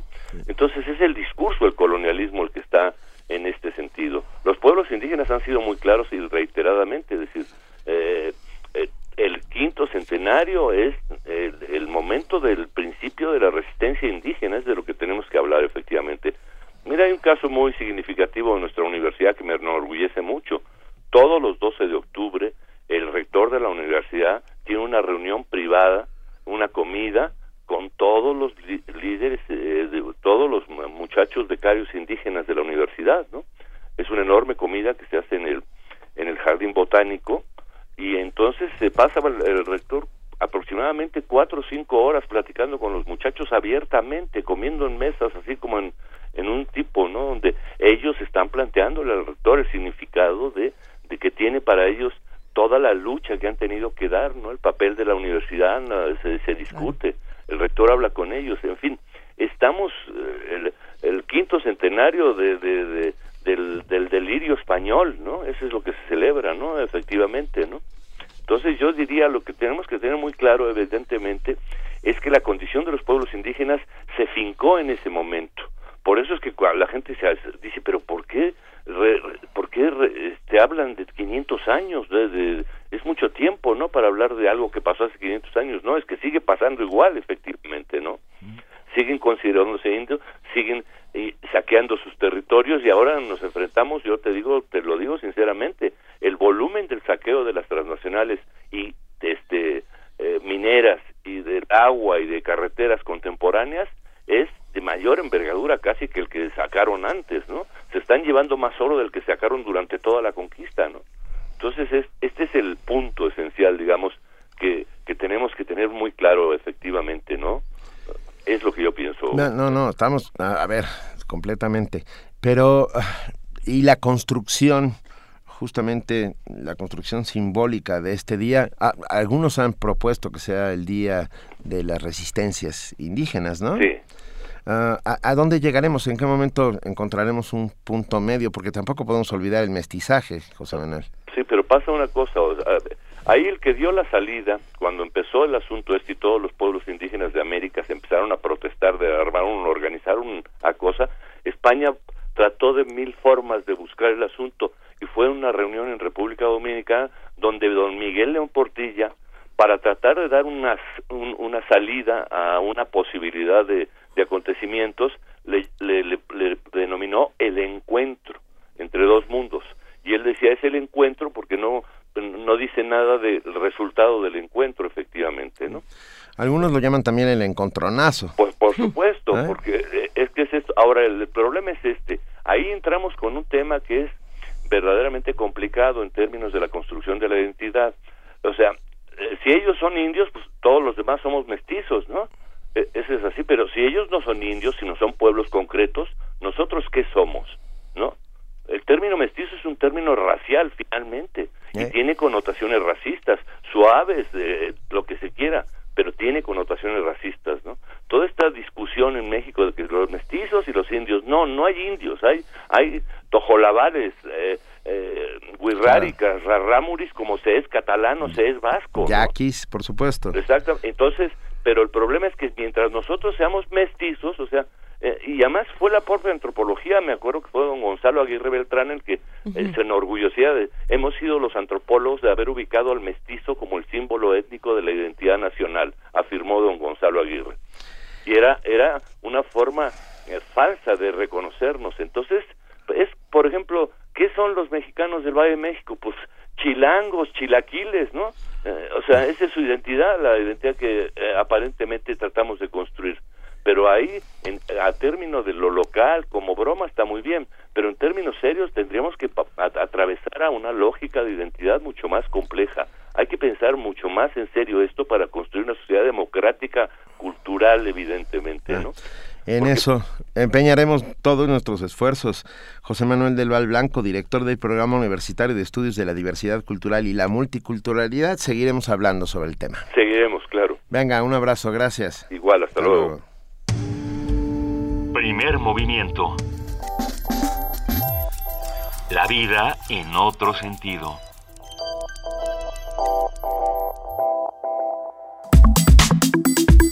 Nota Nacional.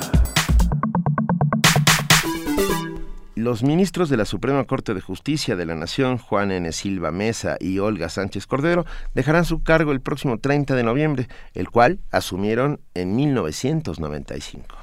Juan Silva Mesa y Olga Sánchez Cordero son los últimos integrantes del Pleno que se formó a consecuencia de la reforma constitucional de 1994, en la que el presidente dejó de hacer directamente la designación de los togados, dando como resultado un sistema mixto, en el que, el, el presidente de la República propone una terna y el Senado designa al juzgador. En la Suprema Corte se espera que Enrique Peña Nieto envíe una terna de aspirantes que tengan una carrera judicial federal de la talla de la de Juan Silva Mesa, quien recorrió toda la escala desde secretario de juzgado hasta magistrado, y la de Olga Sánchez Cordero, quien desarrolló su carrera profesional como notario público y luego pasó por el Tribunal Superior de Justicia del Distrito Federal.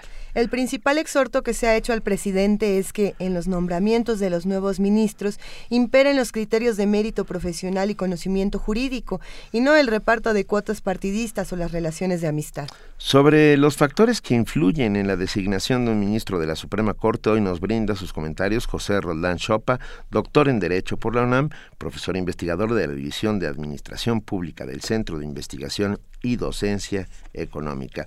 Se ha desempeñado como servidor público en Distrito Federal y en la Secretaría de Gobernación. Uh, doctor Roldán Chopa, muy buenos días por estar esta mañana con nosotros. ¿Qué tal? Muy buenos días.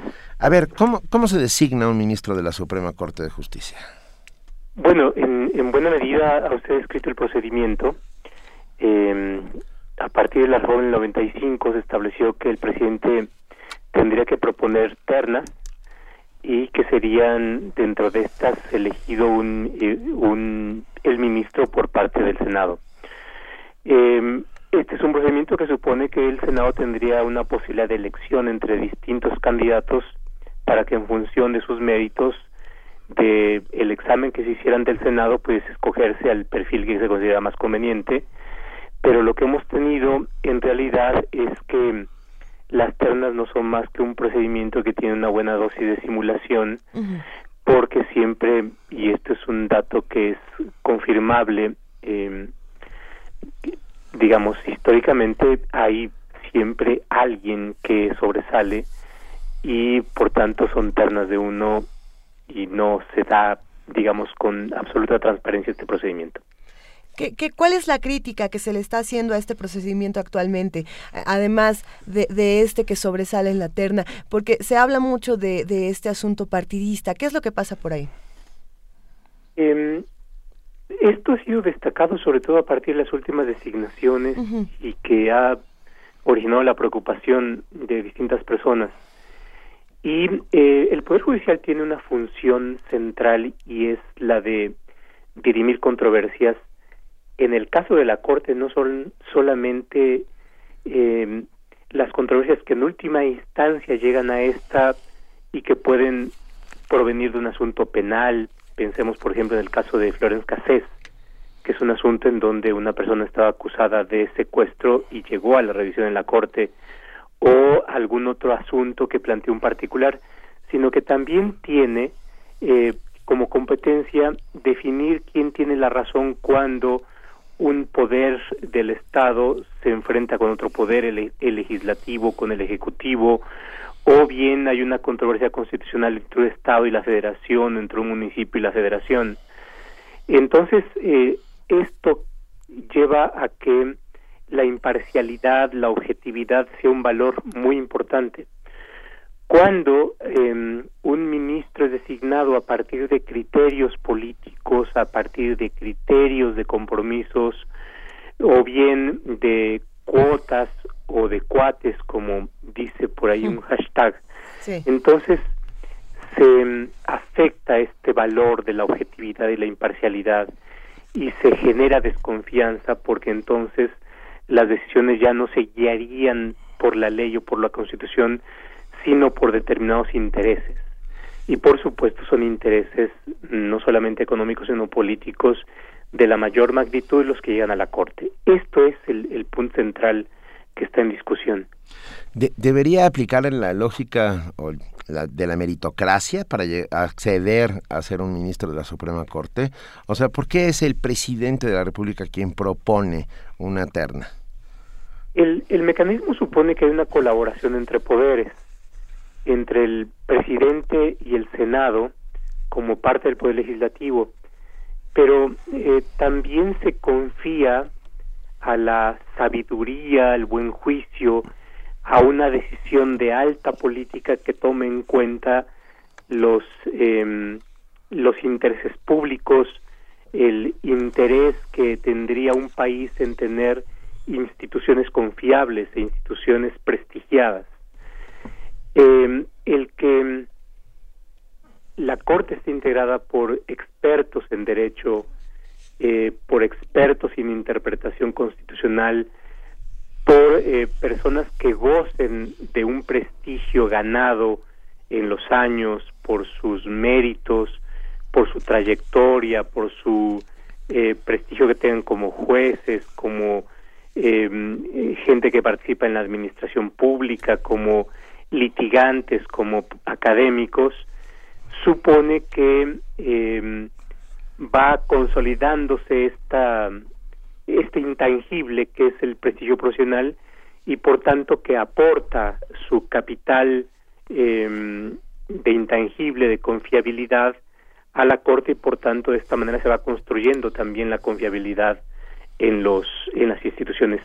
El prestigio y la confianza no es algo que eh, inicia un determinado día, el día del nombramiento, sino que viene detrás, ¿no? De toda la trayectoria de vida. Y, por lo tanto deja de ser tan intangible, ¿no? La trayectoria puede ser uh, certificada, buscada, um, quedada muy en claro. Sí, claro, por supuesto. Son los actos cotidianos eh, que los que van haciendo precisamente esta, estas peculiaridades, ¿no? Son las decisiones, son las obras, es la trayectoria, es el comportamiento eh, personal, es el prestigio que se va ganando en la vida lo que va dando este valor que finalmente eh, es el respaldo en una designación. A ver, eh, tenemos, por un lado, al PRD y asociaciones civiles denunciando este arreglo, este supuesto arreglo para repartir entre el PRI y el PAN eh, las vacantes que quedan, ¿no? E, ese es un lado. Y después, el dirigente nacional del PRI, Manlio Fabio Beltrones, y el dirigente nacional del PAN, Ricardo Anaya, dicen, bueno, no, eh, nosotros estamos completamente en contra de partidizar eh, los nombramientos. Y hablan, ambos comparten esta opinión, de que un ministro debe ser una persona honorable, que debe tener prestigio. Pero ¿cómo entonces tendría que ser esta trayectoria ideal, entre comillas? ¿De dónde tendría que venir un juez, un ministro? En, en esto nos metemos en la discusión de los perfiles. Sí. la Constitución tiene un, eh, una serie de elementos que nos pueden ayudar a orientar. A final de cuentas siempre va a haber una indeterminación, pero estos criterios orientadores son, son importantes. Primero hay un conjunto de requisitos que pide la Constitución que tienen que ver con edad mínima de 35 años, con eh, tener un título profesional que al menos haya eh, sido obtenido con 10 años de antigüedad. Eh, que, y luego hay otros elementos que son más eh, perceptivos o perceptibles. La primera es que no haya sido senador, diputado, secretario de Estado, entre otros cargos, al menos un año antes de la designación. Y esto es un elemento relevante porque em, en la medida en que la Corte es un poder autónomo, es un poder independiente, tiene que tener esta separación respecto de aquellos que hayan jugado una función en otros órganos y por tanto esta distancia supone que contribuye a la imparcialidad. Esto es un y quien no cumpla con estos requisitos es inelegible. En el caso del senador eh, que ha sido mencionado, Raúl Cervantes tiene ahí un problema, porque es senador en licencia y por tanto sigue teniendo esta característica de ser senador, sigue ocupando el cargo aun cuando no esté en funciones. Entonces ahí tenemos un elemento objetivo y tangible, mucho más eh, perceptible al entendimiento eh, de del, de cómo debe ser la autonomía. Eh, de Otro tiene que ver con que goce de un reconocido prestigio, ¿no? Eh, personal. y ahí, por supuesto, entramos a una parte que puede ser objetivable y por otra parte que también, digamos, está dentro de la subjetividad de lo que cada uno de nosotros consideramos que es algo prestigiado ¿no? o, que, o que da prestigio. Eh, y, eh, y, bueno, cuando uno revisa eh, la literatura o lo que se ha escrito o eh, de qué manera en casos anteriores eh, se ha buscado configurar este requisito, lo que tenemos es que eh, tiene que ver con eh, un conjunto de elementos positivos y otros conjunto de elementos negativos. Entre los positivos está el reconocimiento que hay en una determinada comunidad.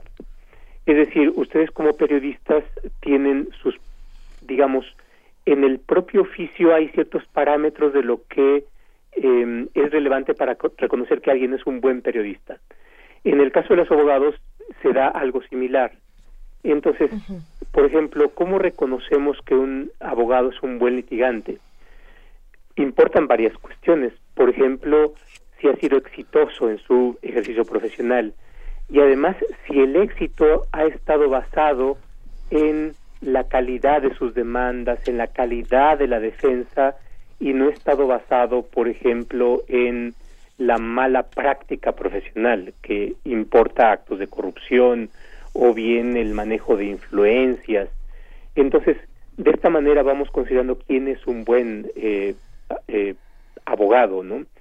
Si es un académico, bueno, cuál ha sido su producción, cuáles han sido sus aportaciones al conocimiento, cuál es la obra original, cuál es la valoración que tiene entre los colegas que desarrollan una determinada disciplina.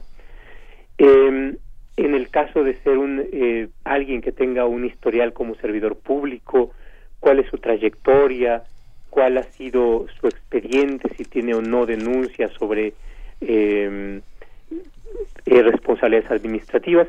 Entonces se va dando una combinación entre aspectos sí. positivos y aspectos negativos, ¿no? Y esto es lo que nos va, nos va permitiendo eh, también eh, ir configurando este intangible que es el prestigio. Sí, eh, prestigio que luego... A ver, me quedé pensando en, en, el caso del nombramiento de Medina Mora y pensaba si el caso de embajadores aplicaba para los impedimentos para ser ministros de la Suprema Corte. Eh, él, ¿qué, ¿qué, opinas de este, de este, de esta designación?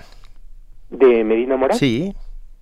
Bueno, cuando se dio el proceso de, de designación, eh, eh, uno de los aspectos que estuvo debatiéndose más que el tener el nombramiento de embajador, porque la Constitución no lo establece como una causa de inelegibilidad, tenía que ver con el elemento de residencia.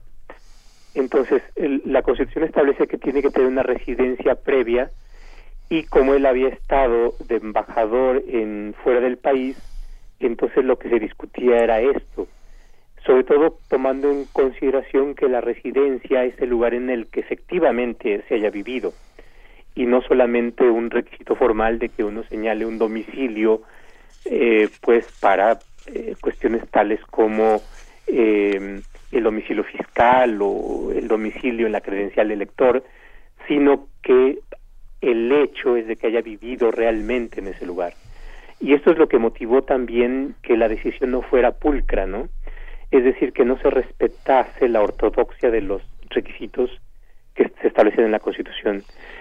Esto es, digamos, uno de los elementos formales. Y, por supuesto, el otro tenía que ver con, eh, y es el, el antecedente de lo que estamos discutiendo ahora, la partidización. En la medida en que Medina Mora había participado como funcionario y un funcionario de primer nivel en eh, los dos gobiernos anteriores, entonces eh, había un alto componente de que se trataba de una decisión política y que además se trataba de una decisión política de alguien con un perfil muy conservador eh, que posibilitaba el compromiso entre el PRI y el PAN. Mm. Y eh, el hecho de que sea un voto conservador se ha, se ha confirmado en las decisiones que ha tomado eh, ya en su ejercicio. Sin lugar a dudas. Y, y sin embargo, a ver, a mí me parece muy sorprendente, a lo mejor es solo una una percepción que en los últimos tres o cuatro años ha, tomado cierta relevancia la Suprema Corte de Justicia de la Nación. Quiero decir, ha estado salido a la palestra, está constantemente ahí. Ah, nos enter antes no nos enterábamos de los votos como nos enteramos ahora. ¿A qué se deberá esto? Eh, eh, ¿Tenemos una Suprema Corte de Justicia más liberal? Esto tiene que ver precisamente con la ganancia que se dio de la reforma del 95. Si, recordemos que en el 95 se dio un cambio drástico en la Corte. Se reformó la Constitución, se redujeron ministros a los 11 que tenemos actualmente y a partir de ahí también se renovó totalmente la integración de la Corte. Se, se confirmaron algunos ministros, pocos, pero en su eh, parte sustancial se nombraron nuevos ministros. Y hubo el mérito de nombrar a ministros que tuviesen esta eh, peculiaridad de mayor autonomía en sus decisiones que no tuviesen este marco, este sello de lealtad con quien los había designado. Eh, esto eh, dio un salto drástico a la Corte y comenzamos a ver decisiones eh, con un mayor respaldo de autonomía, discusiones por supuesto mucho más ricas el hecho de que posteriormente se haya establecido el canal judicial y que hayamos tenido la posibilidad o que tengamos la posibilidad de eh, apreciar las discusiones de la Corte, yo creo que nos permite tener una idea mucho más presente y mucho más cercana de qué es lo que está pasando en ese órgano. Y por supuesto, hemos tenido decisiones muy variadas, unas más polémicas que otras, pero en general lo que estamos viendo es que en la Corte se discute, en la Corte hay posiciones, en la Corte cada uno de los ministros va teniendo su propia presencia y eso es lo que, es lo que nos lleva a afirmar de que se toman decisiones eh, seriamente discutidas y que no se toman decisiones por consigna. Lo que se está poniendo en juego cuando se nombra a alguien que tiene una vinculación más fuerte con el poder es que la autonomía está en riesgo. Entonces, este es, eh, esta es una de las cuestiones que va generando la preocupación y que motiva una reacción eh, mucho más abierta por parte de la academia o por parte de las organizaciones no gubernamentales de que eh, no se den decisiones partidizadas y que sea un procedimiento eh, serio, riguroso, el que nos permita conocer quién es el que finalmente em, se nombra como ministro de la Corte y por supuesto, ahí hay preferencias. Algunos quieren ministros más progresistas, otros más conservadores. En mi caso, yo creo que eh, parte de la prioridad social es que haya ministros conservadores y progresistas, pero lo relevante es que estas posiciones sean respaldadas por, em, eh, por argumentos, eh, por gente que sea un experto en derecho y que a partir de ahí no se den decisiones arbitrarias o meramente políticas, sino aún las decisiones conservadoras yo creo que tienen derecho a existir, pero con una argumentación sólida. ¿no? Por supuesto. millones de gracias al doctor José Rodán Chopa, doctor en Derecho por la UNAM, profesor del CIDE. Mil gracias por estar esta mañana con nosotros. En cuanto sepamos qué pasa, volvemos a hablar, si, si usted le parece bien. Por supuesto, con todo gusto. Venga, un abrazo. muchos saludos y Mil gracias. Mil gracias. gracias. Movimiento. Donde todos rugen, el puma ronronea.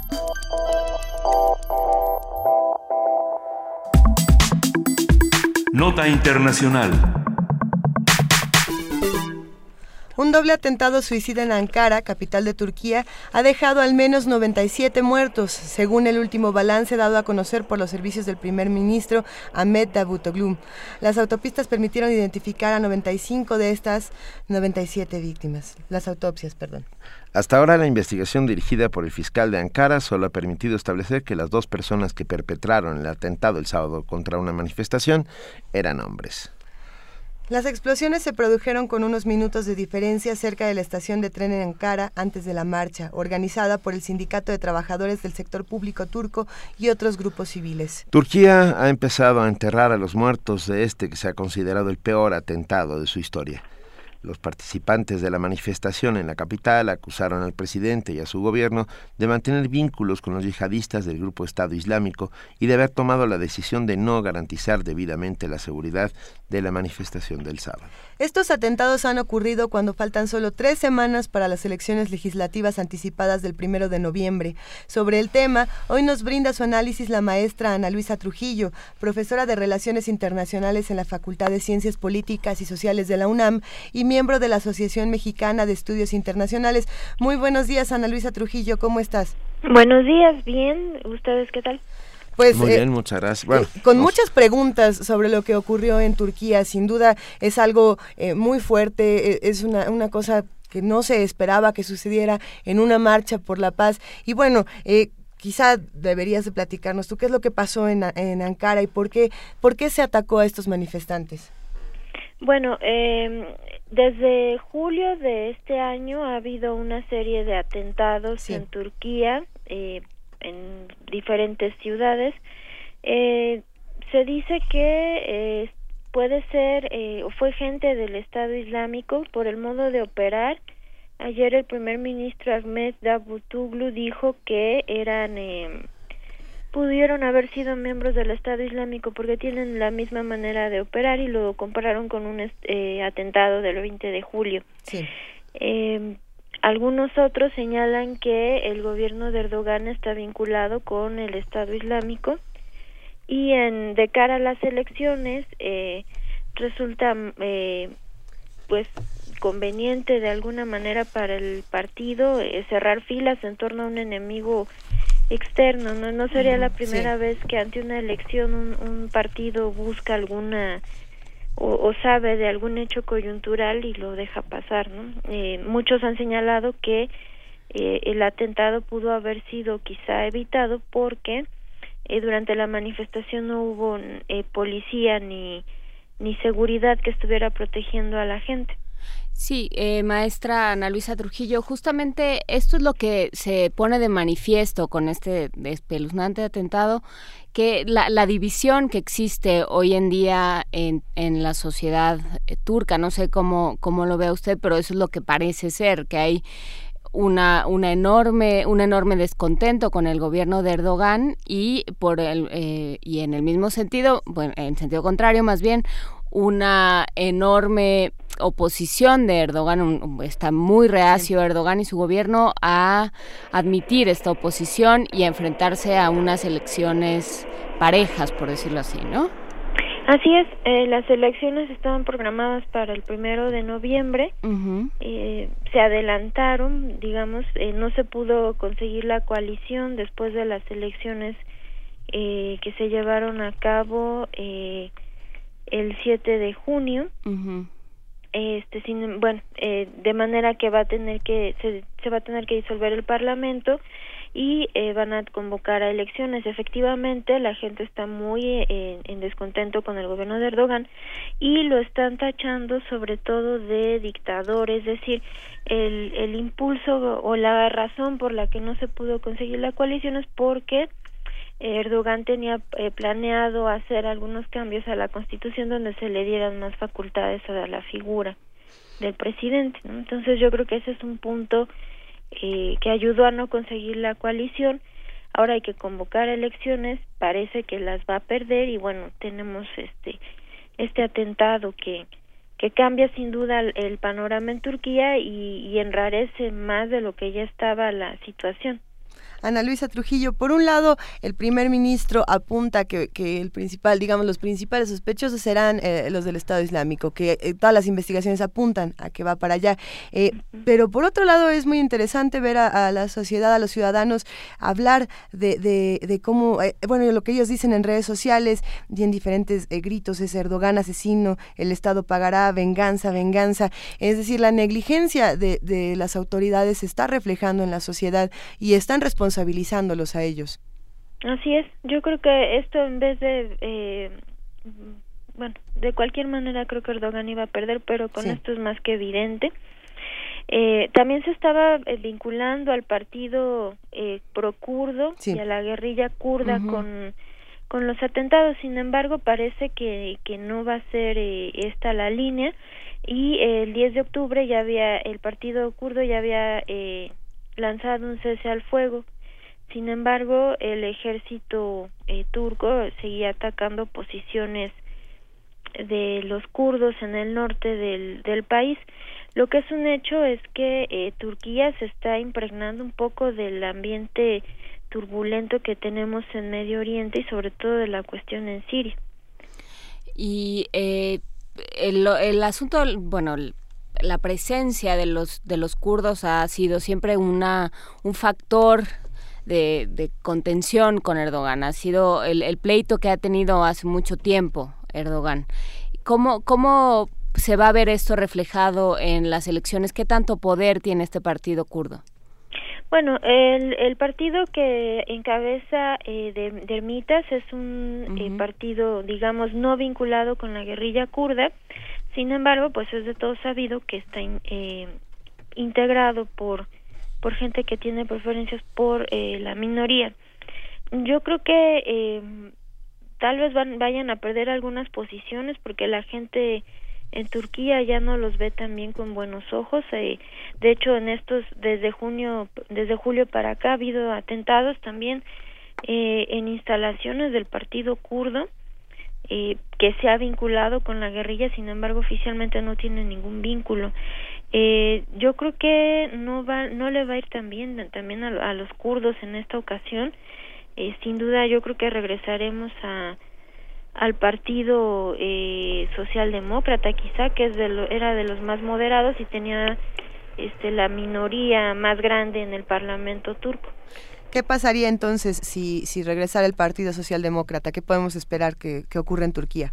Bueno, en primer término esperaríamos la estabilización, es decir, que haya eh, que la violencia cese eh, y en segundo término yo creo que regresarían al acercamiento con Europa siempre los socialdemócratas han sido partidarios de que Turquía pertenezca a la Unión Europea, tal vez volverían a la ruta ¿no? y a todas estas políticas que se piden previo al ingreso a la Unión Europea. ¿Y sería una, sería deseable que Turquía estuviera en la Unión Europea? Pensando en Turquía como esta especie de puerta de entrada eh, a Europa de, desde el mundo árabe, ¿qué tan conveniente sería eh, para, para la Unión Europea que Turquía perteneciera a ellos, eh, viendo el experimento tan tan controvertido de, de, Grecia y de otras de otras naciones similares, ¿cuál sería Portugal? Portugal, ¿cuál sería eh, sí. el, el, panorama en ese sentido? Bueno, a diferencia de esos países, eh, Turquía es mayoritariamente eh, musulmana. La uh -huh. diferencia entre Grecia, Turquía, Portugal, además de las eh, diferencias económicas respecto a la Unión Europea, es que Turquía, además de no tener quizá los niveles económicos para pertenecer, también tiene una mayoría musulmana. Eh, no, no se ve viable la entrada de Turquía a la Unión Europea. Si así fuera ahora el cambio en, el, ahora que se lleven a cabo las elecciones y el gobierno establezca otra vez sus prioridades, de cualquier manera no es viable. Turquía lleva 30 años tratando de entrar a la Unión Europea y y no ha podido porque no se ajusta a las políticas a los criterios de Copenhague que establece la Unión Europea para este los miembros ¿no? Para futuros miembros ¿Cuáles son estos? Eh, ¿Qué dicen estos acuerdos? Ah, los criterios son eh, tener una economía de mercado, uh -huh. eh, democracia, es decir, elecciones democráticas y respeto al Estado de Derecho, instituciones que que beneficien, que que de, mantengan el orden en la en la en el país. ¿Y cuál sería qué le faltaría a Turquía? Pues siempre han dicho que el respeto al Estado de Derecho, porque sí. en Turquía hay muchos hay violaciones a los derechos humanos y Ay, mira. los niveles de, de gobernabilidad no son los que la Unión Europea admite para sus miembros. Ana Luisa, perdón, yo tengo una pregunta casi histórica, pero que, que viene un poco al caso. Uh -huh. ¿Qué sucedió con los Lobos Grises? Con esa organización de extrema derecha que en un, algún momento entre los 70s y los 80s ah, apoyaron a uno de los golpes de Estado que, que afectaron a Turquía y ultranacionalistas de derecha, ¿siguen? ¿Están vivos? ¿Están ahí? No, no, tenemos eh, noticias de, del, de la vigencia del, del, grupo. Eh, eh, de, bueno, extrema derecha seguramente en algún momento se tuvieron que perder eh, vigencia. De momento no, no aparecen en el mapa político de Turquía ni en el ni en estos eh, niveles de, de violencia no hay una participación del grupo. Venga. ¿Aumentarán los niveles de violencia en estas tres semanas, Ana Luisa Trujillo? Pues esperemos que no, creo, yo pienso que no, porque la, este atentado ha dejado a la gente eh, asustada. Asustada, marcada. Y yo creo que a partir de esto lo que van a pedir es paz y, eh, y Erdogan ya no puede eh, permitir algún otro eh, atentado de esta magnitud, ¿no? Yo creo que se tendrán que reforzar los niveles de seguridad y la gente tendrá que que estar en otro ánimo, ¿no? Por ejemplo, el tema de los kurdos, yo ya no creo que vaya a haber alguna manifestación en su contra, al menos de aquí a las elecciones. Venga. Ana, maestra Ana Luisa Trujillo, profesora de Relaciones Internacionales en la Facultad de Ciencias Políticas y Sociales de la UNAM y miembro de la Asociación Mexicana de Estudios Internacionales. Muchísimas gracias por el comentario de esta mañana.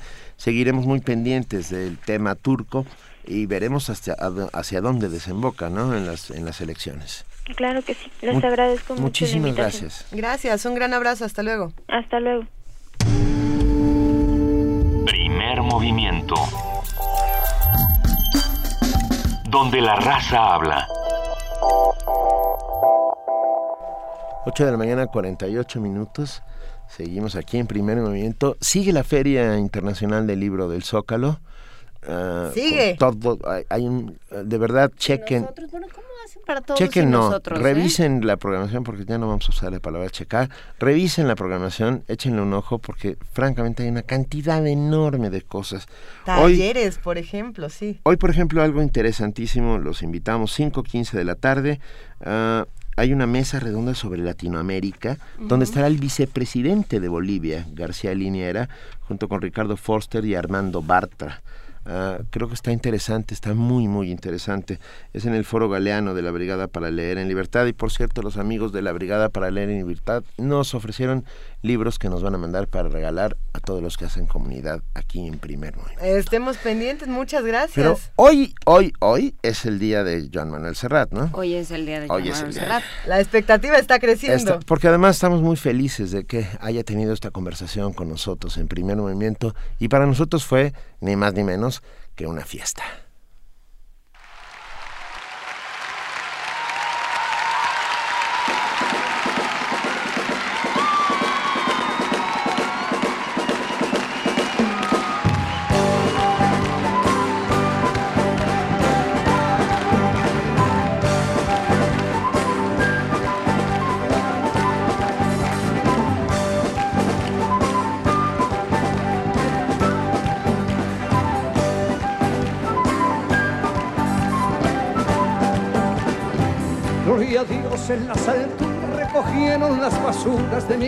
Mi calle ayer a oscuras y hoy sembrada de bombilla.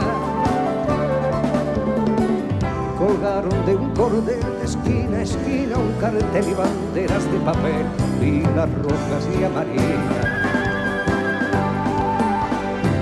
Y al darles el sol la espalda revolotean las faldas bajo un manto de guirnaldas para que el cielo lo vea la noche de San Juan como comparten su pan, su mujer y su galán, gentes de cien mil raleas. Apurad, que yo os espero si queréis venir, pues cae la noche y ya se van nuestras miserias a dormir. Vamos subiendo la cuesta y arriba mi calle se vistió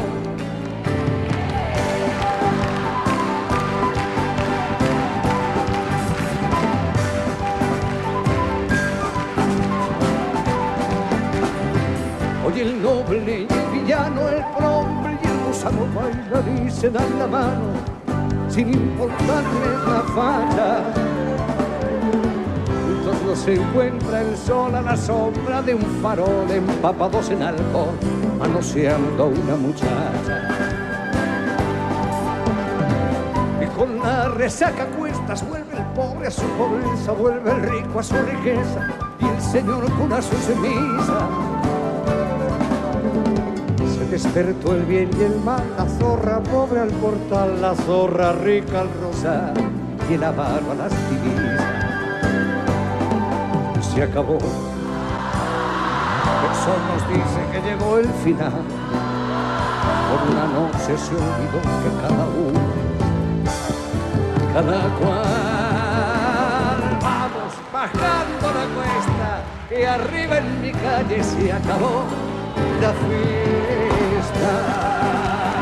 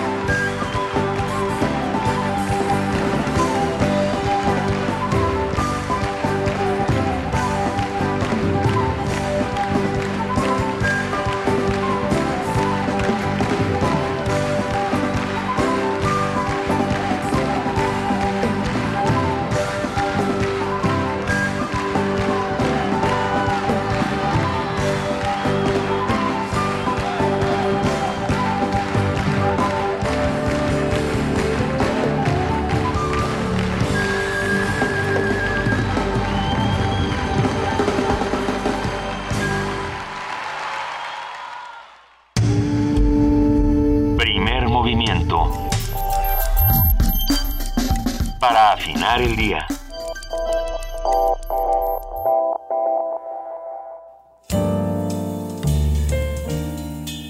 ¿Qué pasa cuando escuchas jazz? Los oídos se vuelven terciopelo. Te dan ganas de bailar. Despacito. El Festival Intersecciones trae para ti el jazz de Citlali Toledo y su cuarteto, presentando su disco Acordes y Coordenadas. Tanto tiempo sin estar sin ti. Viernes 16 de octubre a las 21 horas en la sala Julián Carrillo. Adolfo Prieto 133, Colonia del Valle. Entrada libre. Escucha la transmisión en vivo por el 96.1 de FM o en www.radiounam.unam.mx. Sublímate con la música. En Radio UNAM.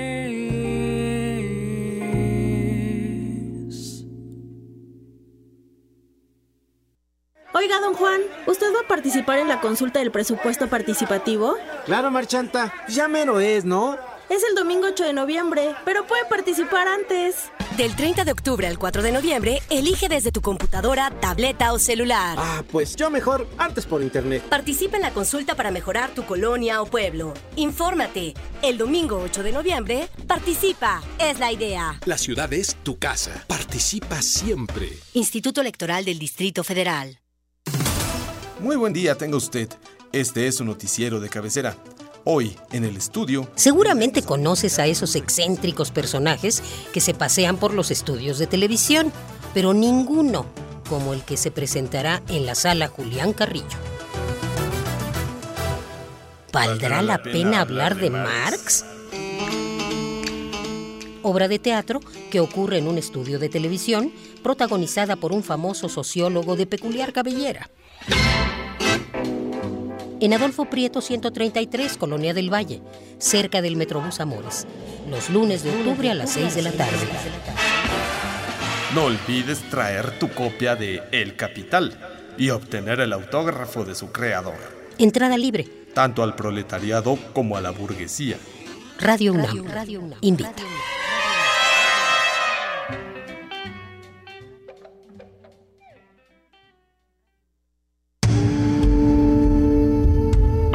Movimiento.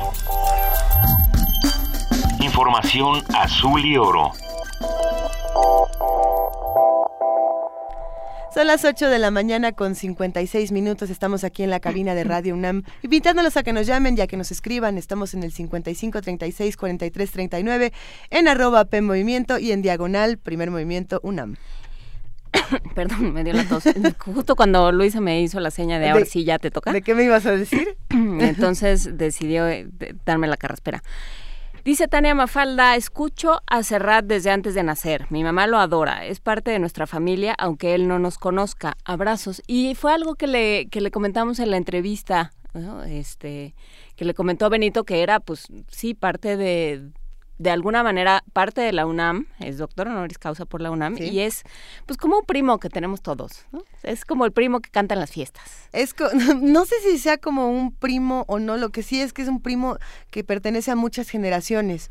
¿No? Que es curioso como, eh, como bien dice Tania Mafalda, nos toca a muchos escucharlo por nuestros padres, así como muchos se los vamos a, se lo vamos a mostrar a nuestros hijos, ¿no? Y, y me gusta pensar que hay canciones que, que, que, no tienen una temporalidad, a pesar de que han funcionado como himnos en muchos momentos históricos o no, ah, quizá nos acompañen en, en, el momento histórico que estamos viviendo ahora. Y justamente eh, él, él contestaba a esto que le decíamos, él contestaba pues para mí también la UNAM es un lugar cercano y de ah, alguna manera contó que su que él se había iniciado como cantante en la UNAM. Ya verán en dónde, cuando escuchen la entrevista.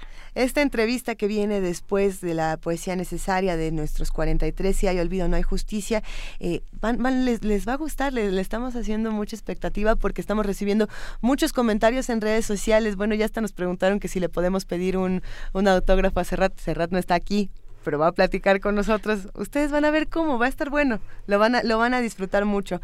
Pero bueno, nosotros por lo pronto nos vamos a nuestro corte informativo de las 9 de la mañana con nuestra compañera Yolanda Ponce. Buen día de nuevo, Yolanda. De nuevo, buen día.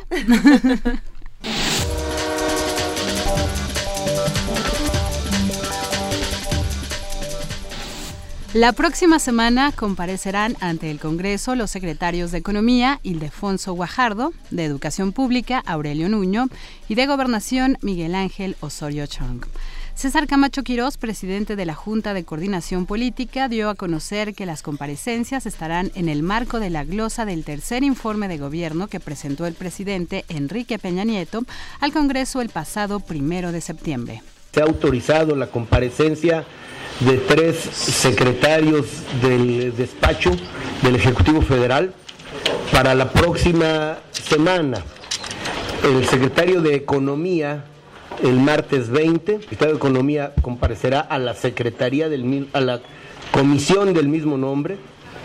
El secretario de Educación el miércoles 21 a las Comisiones Unidas de Educación y Cultura y el secretario de Gobernación el jueves 22 a Comisiones Unidas de Gobernación y Seguridad Pública. Camacho Quirós indicó además que se han solicitado las comparecencias de otros funcionarios del gobierno federal y que pronto se alcanzará un acuerdo para establecer la fecha y el formato. El director general de profesiones de la Secretaría de Educación Pública, Bernardo Espino del Castillo Barrón, afirmó que no es necesario renovar la cédula profesional. Esto luego de la expedición de la nueva cédula que tiene mayor seguridad para evitar la falsificación, aunque resaltó que sí se puede solicitar un duplicado. Mediante un comunicado se detalló que los costos por renovación o trámite de una nueva cédula se mantienen sin cambios. En información internacional, el vuelo MH17 fue abatido por un misil Buk de fabricación rusa disparado desde una zona del este de Ucrania controlada por los separatistas prorrusos. Así lo señaló este martes en su informe final el Consejo de Seguridad de Holanda. De acuerdo con la investigación, el avión se estrelló tras la explosión de una ojiva fuera del avión a la izquierda de la cabina de pilotos. Todos los ocupantes del avión murieron o perdieron la conciencia en cuestión de segundos. La investigación refuta las versiones rusas de que el avión fue derribado por un misil lanzado por tropas ucranianas o por un caza. El Servicio Federal de Seguridad de Rusia dio a conocer la captura de 10 supuestos terroristas del Estado Islámico cuyo objetivo era atentar contra el transporte público de Moscú. Los sospechosos fueron detenidos durante un operativo especial en la capital rusa. Las autoridades realizaron los arrestos en un departamento cuando se reunían los supuestos terroristas a quienes incautaron una bomba con 5 kilogramos de nitrato de armonio. Además, en el lugar hallaron un detonador eléctrico, una balanza, celulares e instrumentos para fabricar bombas. Los refugiados necesitan nuevas maneras legales para entrar a Europa. El alto comisionado de las Naciones Unidas para los Refugiados asegura que el plan de la Unión Europea de acoger hasta 160.000 migrantes es insuficiente y urgió a Europa a proponer opciones inmigratorias legales a las miles de personas que huyen de la guerra y la pobreza en sus países de origen. Antonio Guterres dijo en una conferencia de prensa en Atenas que el programa de reasentamiento es un punto de partida, pero no basta. Tras su visita este fin de semana a la isla griega de Lesbos, el principal punto de entrada de decenas de miles de refugiados, instó a la Unión Europea a aceptar a más migrantes sin limitar su procedencia a Siria, Irak y Eritrea. Más de 500.000 refugiados han llegado a Europa en lo que va de año y la mayoría han pagado al menos mil dólares a contrabandistas para cruzar el Mediterráneo a Grecia o Turquía. Guterres aseguró que eso carece de sentido cuando podrían entrar de una manera alternativa legal. Esto podría conseguirse a través del reasentamiento en los países vecinos a los que producen refugiados o mediante admisiones humanitarias o visas otorgados a personas con un enfoque flexible o a través de programas de reunificación familiar modificados. La Agencia de la ONU para los Refugiados, ACNUR, ha desplegado un equipo de emergencia en Grecia para ayudar al gobierno a abordar la persistente crisis. La isla de Lesbos, que según el último censo de 2011 tenía una población población de 85.000 habitantes, ha recibido a más de 220.000 personas en los últimos nueve meses. Carlota Fluxa, Naciones Unidas, Nueva York. Este lunes, el Tribunal Penal de El Cairo concedió la libertad a Alay Gamal, hijos de Hosni Mubarak, tras considerar que desde su arresto en 2011 cumplieron con el límite de detención preventiva que establece la legislación egipcia. El abogado de la familia presentó un recurso donde argumentó que los hijos de Mubarak permanecieron durante 43 meses en la prisión de Tora, por lo que la sentencia de tres años ya expiró. Mubarak y sus hijos han sido condenados dos veces por apropiarse desde 2003 hasta 2011 de 125 millones de libras egipcias que invirtieron en la construcción y renovación de sus lujosas residencias privadas. En Brasil, se espera que este martes Eduardo Cuna, presidente de la Cámara de los Diputados del opositor partido del Movimiento Democrático de Brasil, decida si acepta o no la solicitud de apertura de un proceso de destitución contra la presidenta Dilma Rousseff. Esto por las supuestas irregularidades durante la campaña electoral de 2014. Cabe señalar que Cuna también enfrenta a líderes opositores que exigen su propia destitución después de que se revelase la existencia de cuatro cuentas suyas no declaradas en Suiza. De acuerdo con una investigación del diario O Globo, el dinero fue desviado de un contrato por 34.5 millones de dólares que Petrobras obtuvo en Benín.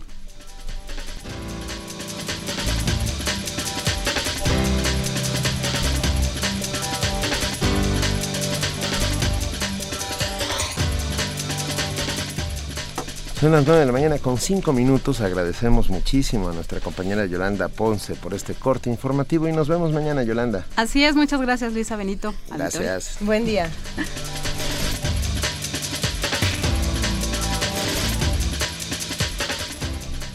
En este momento nuestro espacio de, poesía necesaria cede los micrófonos a las producciones de Radio UNAM Si hay olvido no hay justicia, 43 artistas sonoros, 43 voces y 43 plumas que nos ayudan a recordar a los 43 desaparecidos. El día de hoy vamos a escuchar Buscamos a 43 de Genaro Villamil en la producción de Laurelena Padrán. Si hay olvido, no hay justicia. Nos faltan 43.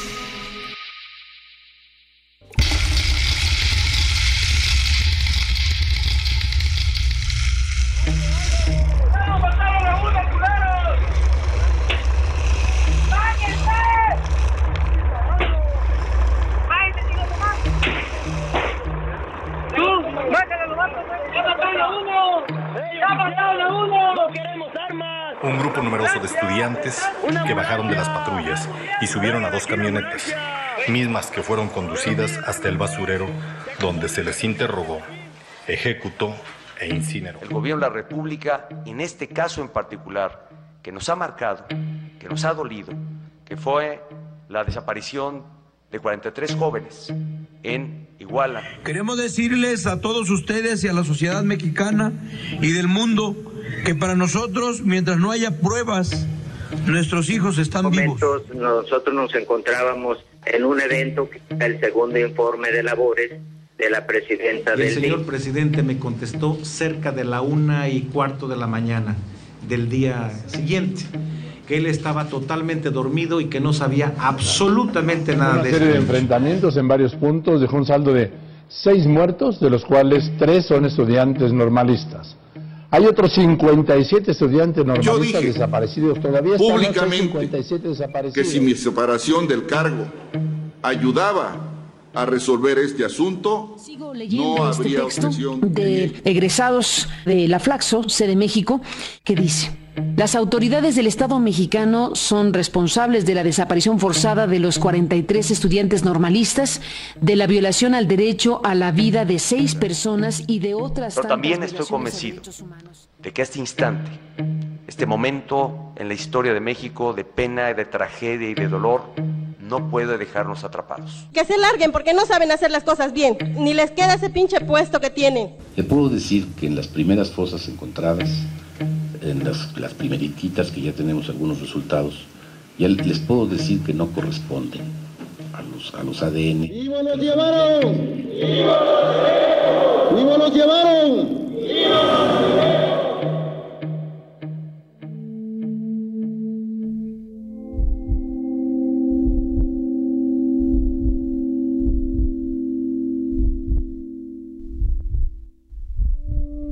¿Cuánto horror seremos capaces de conocer? ¿Cuánto horror seremos capaces de conocer?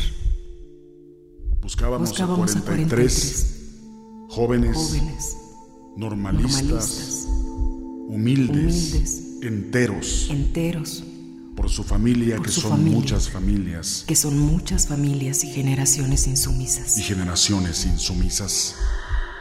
Buscábamos a 43, Buscábamos a 43, que son la memoria más nueva, hecha de otras memorias de sangre, de batallas que arranca la tierra que pretenden arrebatarles. buscábamos a 43, Y encontramos decenas, cientos, quizás miles, sin nombre, sin registro, sin huellas, sin rostros, incluso. Sin brazos ni piernas.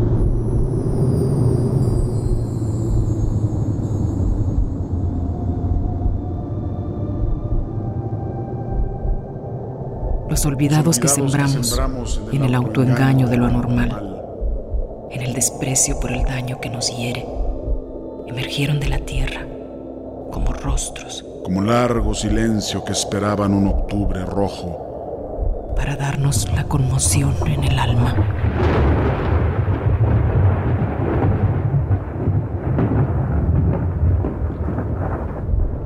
Buscábamos a 43, 43, 43, 43, 43, Buscábamos a 43 y nos hallamos desolados, y nos hallamos desolados, porque aún con ellos vivos, sanos, salvos o heridos, no podemos callar a los olvidados que sembramos. porque aún con ellos vivos, sanos, salvos o heridos, no podemos callar a los olvidados que sembramos, con la indolencia indolencia cruel. cruel, con el miedo que nos arroja como restos de lo que quisimos ser. con el miedo que nos arroja como restos de lo que quisimos ser. En un país de narcofosas.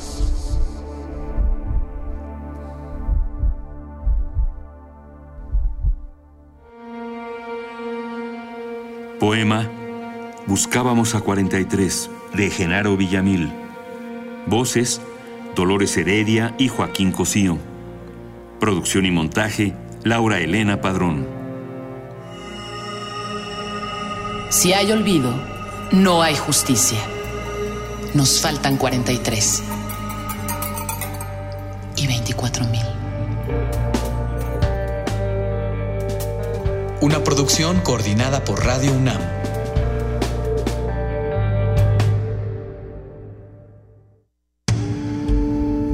Primer movimiento.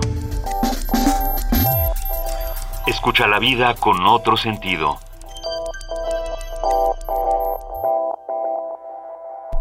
Nueve de la mañana, 11 minutos con 55 segundos de este 13 de octubre y estamos aquí en primer movimiento pero no todo primer movimiento está en primer movimiento. Ah, esto quiere decir que hemos dejado a nuestra mujer en Guanajuato. La dejamos, ella se quedó porque quiso, tampoco es que la hayamos dejado. Pero la, dejamos, es una manera de decir que fue comisionada. Se nos perdió en Salamanca y nunca volvió. no le dijimos ve a la tienda y mientras nos fuimos todos corriendo. Ustedes no saben, pero estuvimos a punto de quedarnos en Salamanca para siempre, porque no hay retorno. Eso fue lo que le pasó. Valórenos, muchachos. Valórenos, porque tenía razón José Alfredo Jiménez. Eso fue lo que le pasó a nuestra compañera Frida Saldívar, que en este momento está en el Festival Internacional Cervantino. Buenos días, Frida, ¿cómo estás? Qué gusto escucharte.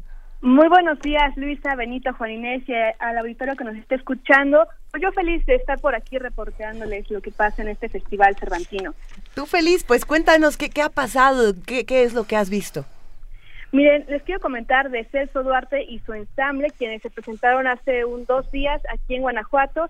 Pero primero comentemos quién es Celso Duarte. Él es de Paraguay y multiinstrumentista, arreglista, compositor, productor y virtuoso de la arpa. Él vivió un tiempo allí en la ciudad, en el Distrito Federal, durante una breve temporada y después se fue a, la, a Morelos a desarrollarse como músico. Eh, este estado lo representó actualmente en esta cuadragésima tercera edición del Cervantino y su presentación fue en las afueras de esta ciudad, en la, en la hacienda de San Gabriel de Barrera. ¿Hasta allá te fuiste? Hasta allá nos llevaron en un transporte. Ah, menos mal, porque sí es lejos. ¿Y sí, es una zona muy bonita. Oye, ¿cómo está el ambiente en el Cervantino? Cuéntanos. Está muy rico, la verdad, cada día llega más gente, muchos turistas y también gente que viene de a las afueras de Guanajuato, pero quiere vivir esta experiencia. Y bueno, también retomando un poquito más sobre Celso Duarte, él ha compartido escenario con Lila Downs, quien lo describe como uno de los más destacados y brillantes arpistas en el mundo. Y bueno, dice que él tiene una curiosidad innata que lo impulsa siempre a descubrir nuevas formas, interpretar los sones, canciones que son tradicionales en México, de América Latina, y también de ritmos de, la música del mundo que incorpora en su repertorio. ¿Ustedes han tenido oportunidad de escucharlo? No. No. Pero... Bueno, pues ya nos despediremos con algo de él. Eso. Oye, pero cuéntanos, dijiste al principio de la conversación, Frida, que era multiinstrumentista. Además del arpa, ¿qué más toca? Sí, él toca el requinto, el violín, la jaranga y charango. Y eh, ¿Y cómo se ve, digamos, toca música mexicana, pero también toca música paraguaya? En esta ocasión presentó poco, pero sí tenía varios discos donde tiene precisamente música de su país y también de otras partes del mundo, porque se ha presentado en Europa. De hecho, hoy en esta semana estará en el Distrito Federal, yo creo que en la Feria del Libro, me parece. Eh, y después de ahí se va a Nueva York a presentarse también por allá pues con su arpa y su ensamble. Para los que estamos en la Ciudad de México es una oportunidad inmensa. Vamos a revisar en qué momento de la Feria del Libro del Zócalo eh, se va a presentar. Si es que es ahí, lo vamos a checar. Frida, ¿qué más te espera en estos días? Pues en estos días espera mucha lluvia. Este, en las tardes, como a las de 4 a 7, se empieza a soltar, primero, como dicen, el chipichipi y después ya la lluvia. Y eso nos tocó ayer en el Templo de la Valenciana. Nos agarró ahí el aguacero, ya no pudimos bajar a los a los conciertos que tenemos pensados porque nos tuvimos que resguardar ahí, pero conocimos a la gente que vive ahí, está muy feliz de recibir a todos los que vienen al Cervantino, pudimos comer, también ahí hacen sus enchiladas mineras y algunas salsas, por ejemplo la salsa de choconostle. Ay, qué rico. Bueno, ya se nos antojó y eso que no es jueves gastronómico. sí. Cuídate mucho, Frida. Ay, pues sí. Yo sé que seguimos está rodeada de gente buena, no pasa nada. Sí, aquí todos son muy amables, la verdad, bueno, como lo vivimos también aquí cuando transmitimos, a las 6 de la mañana ya hay gente caminando muy tranquilamente y feliz. Te tengo que hacer una pregunta inevitable. Sí. ¿Nos extrañas? Sí.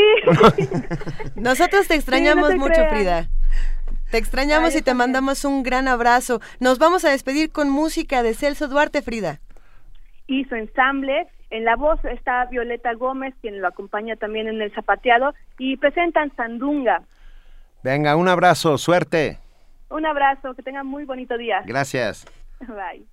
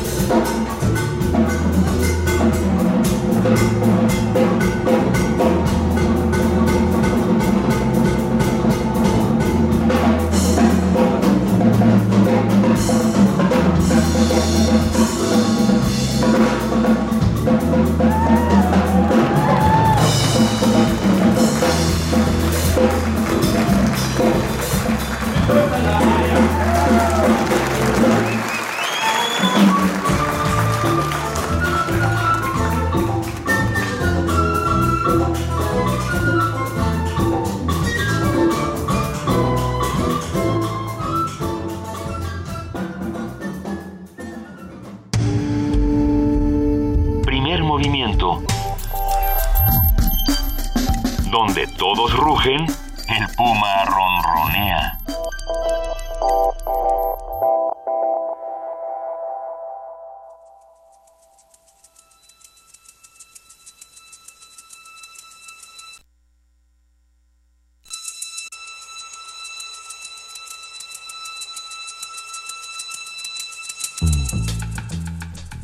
Nueve de la mañana, 21 minutos y está llegando el momento de la conversación que tuvimos en primer movimiento con Juan Manuel Serrat. A ver, ¿cuándo oíste por primera vez a Serrat o qué recuerdas? Porque es como parte de todas las familias, ¿no?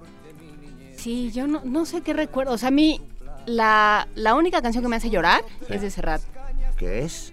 No me acuerdo cómo se llama. Este. Taralala.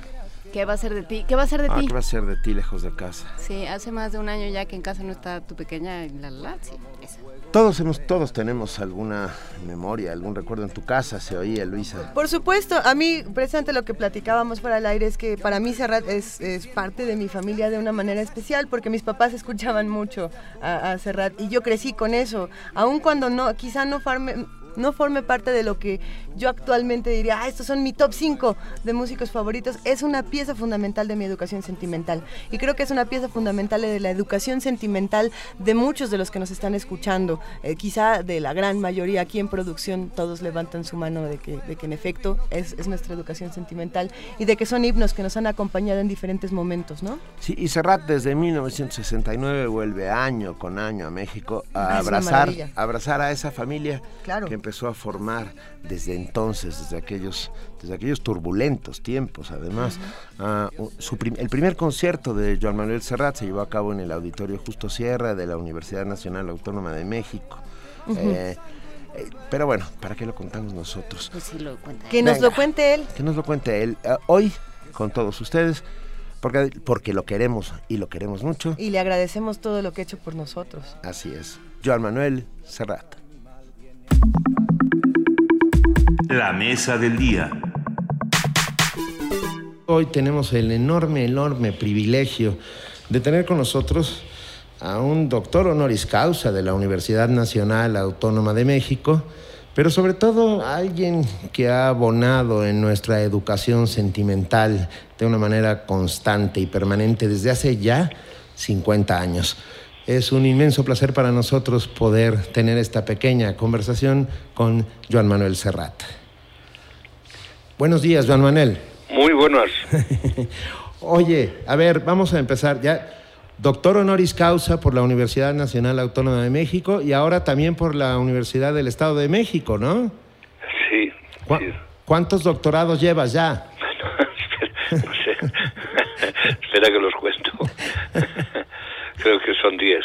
¿En serio? ¿Tiene, oye, tienes más doctorados que cualquier premio Nobel.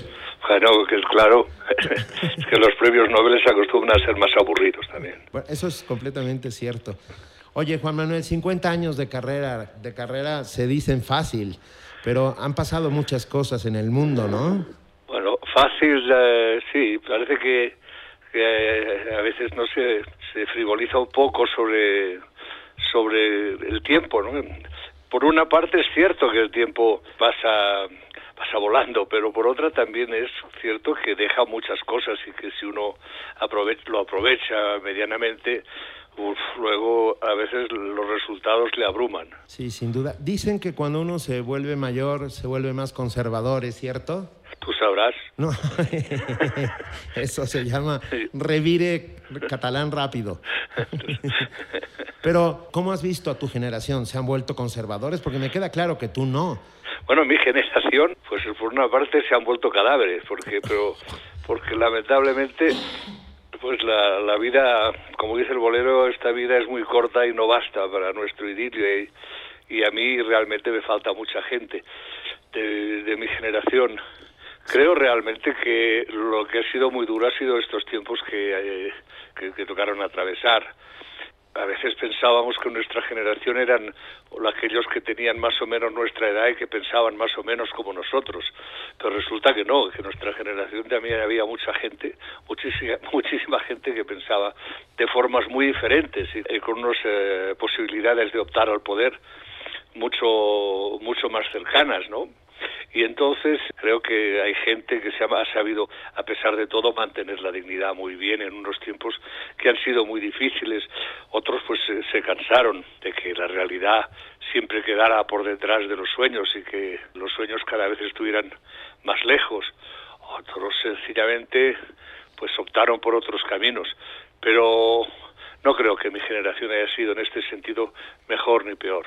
Sí creo que vivimos unos años extraordinarios de progreso, que hubo una capacidad de, entrega y de pelea mm, que, cambió el mundo en muchas cosas y que estas situaciones son muy difíciles de mantener porque son, son, se necesita que sea toda una sociedad la que trabaje en este sentido y no solamente unos grupos determinados que puedan que puedan ser más capaces para ser más solidarios, más generosos.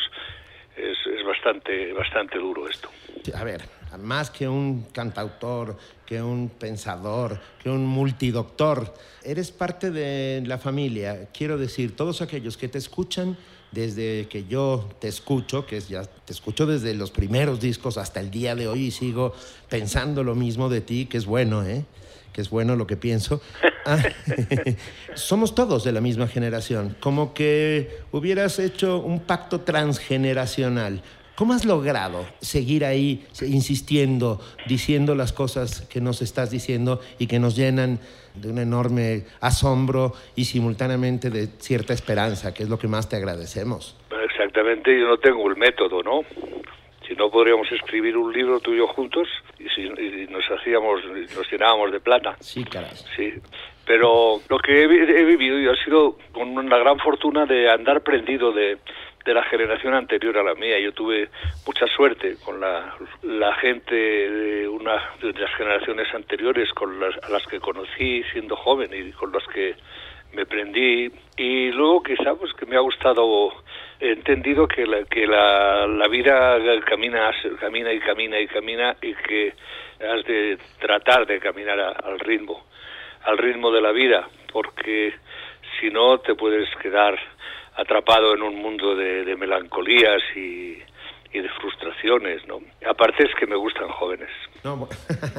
eso es completamente cierto. Quiero decir, eh, todo el tiempo estás rodeado de compañeros de viaje que van cambiando de edad, ¿no? Y, y, vas descubriendo a tu alrededor que con la misma emoción con la que empezaron algunos, aparecen unos nuevos. Esto debe ser sin duda esperanzador, ¿no? En este sentido sí, es muy esperanzador.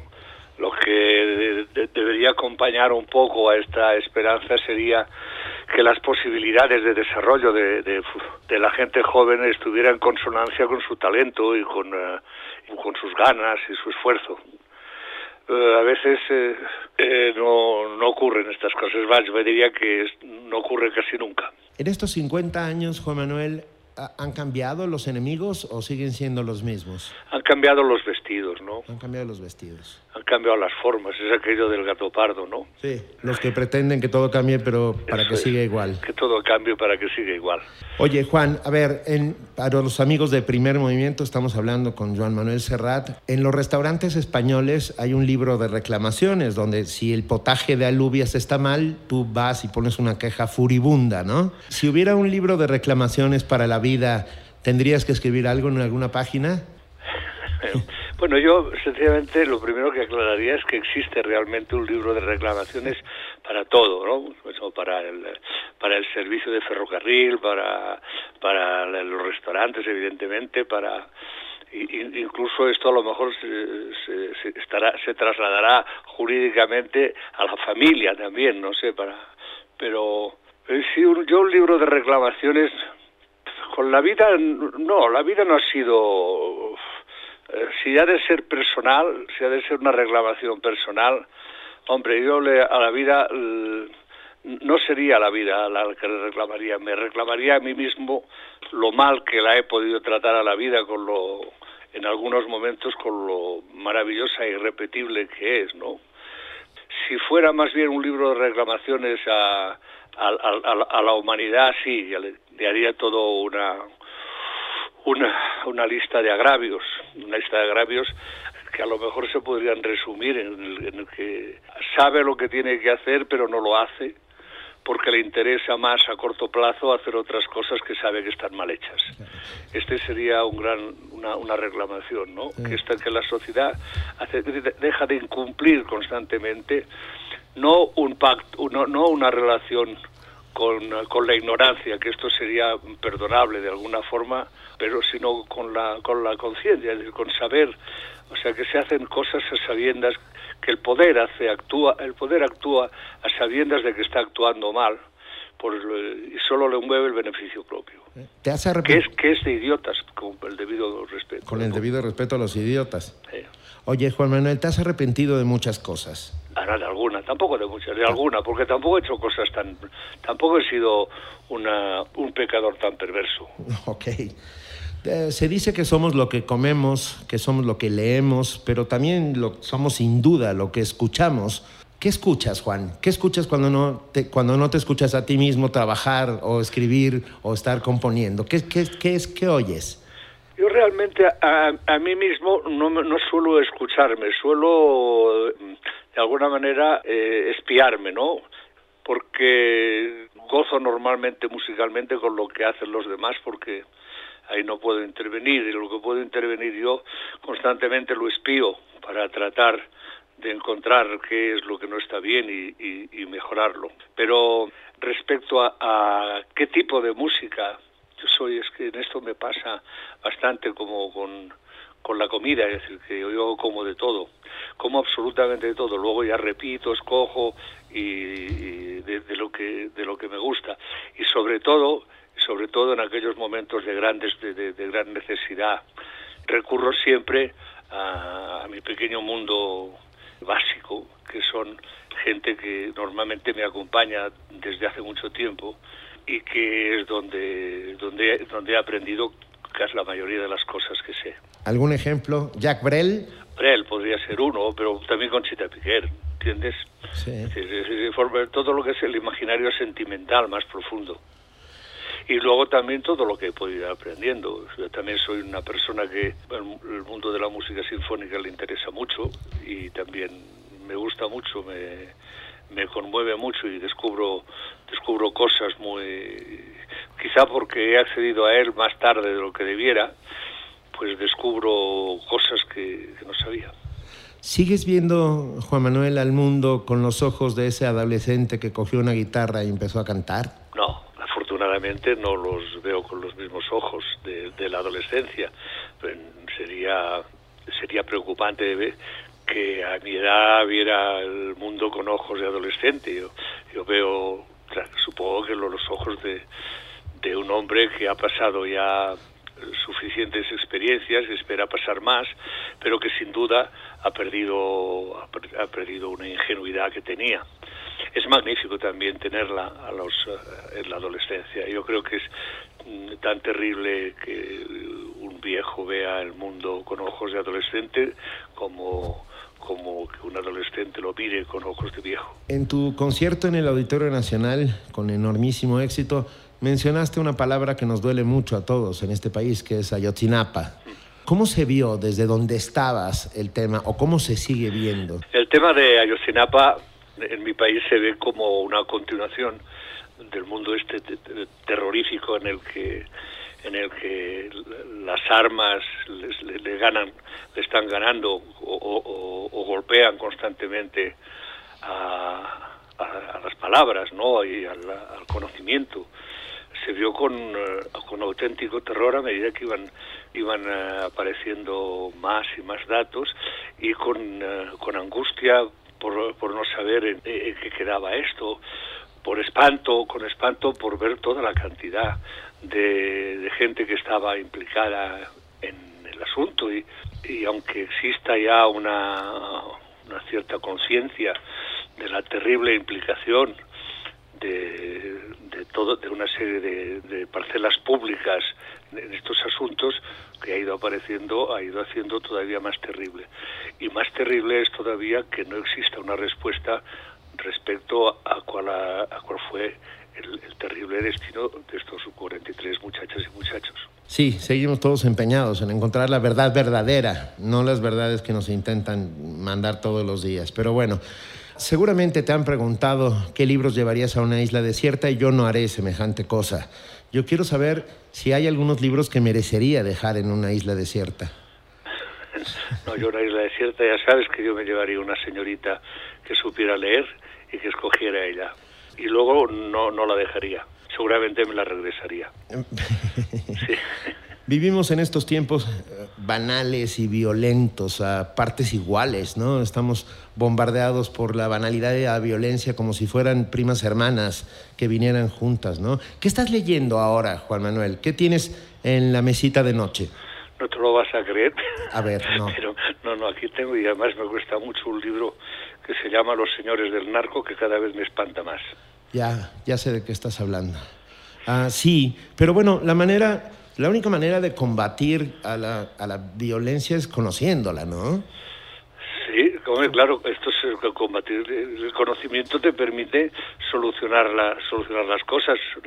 La ignorancia solamente hace que las, las cosas se consoliden. Las, sí, pero bueno, aparte del conocimiento, también sería bueno que una, una aplicación lógica, razonable y social de este, de este conocimiento, porque si esto no se hace, por mucho conocimiento que tengas, lo único que puedes llegar a ser es un buen cómplice.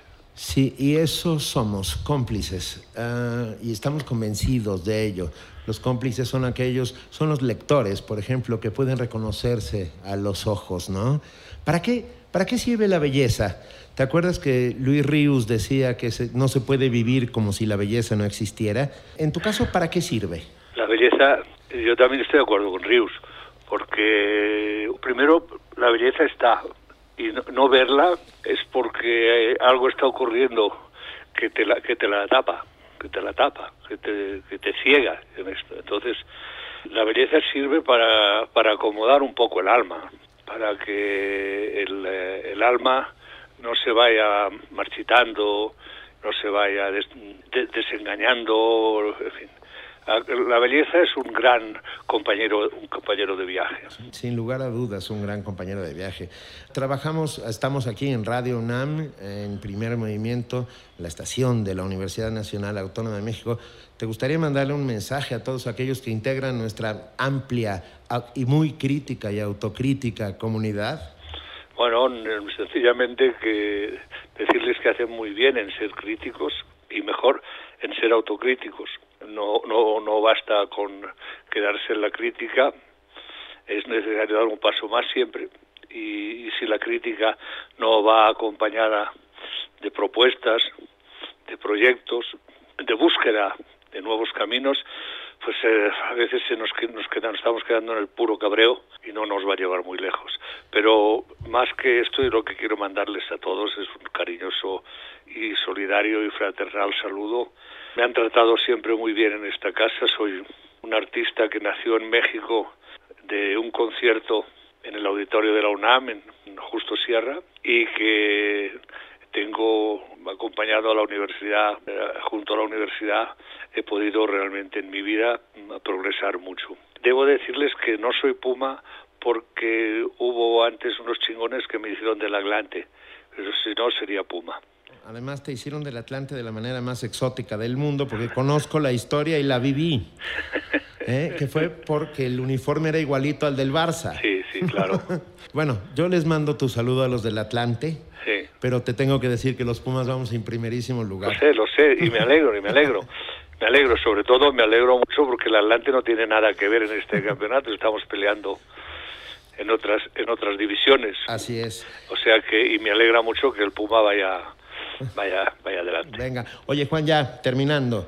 Cataluña es tu casa. Sí, sin duda. Cataluña es, mi casa, es mi, es mi país, es mi territorio. ¿Qué es el resto de España? Lo mismo. Lo mismo. sí, yo no tengo. En estos momentos, vamos a en otros momentos se podía puntualizar más, eh, pero en estos momentos en que existe una cuestión secesionista planteada, yo me he manifestado, sino por una razón práctica creo que en estos momentos la secesión sería paso atrás para, para Cataluña.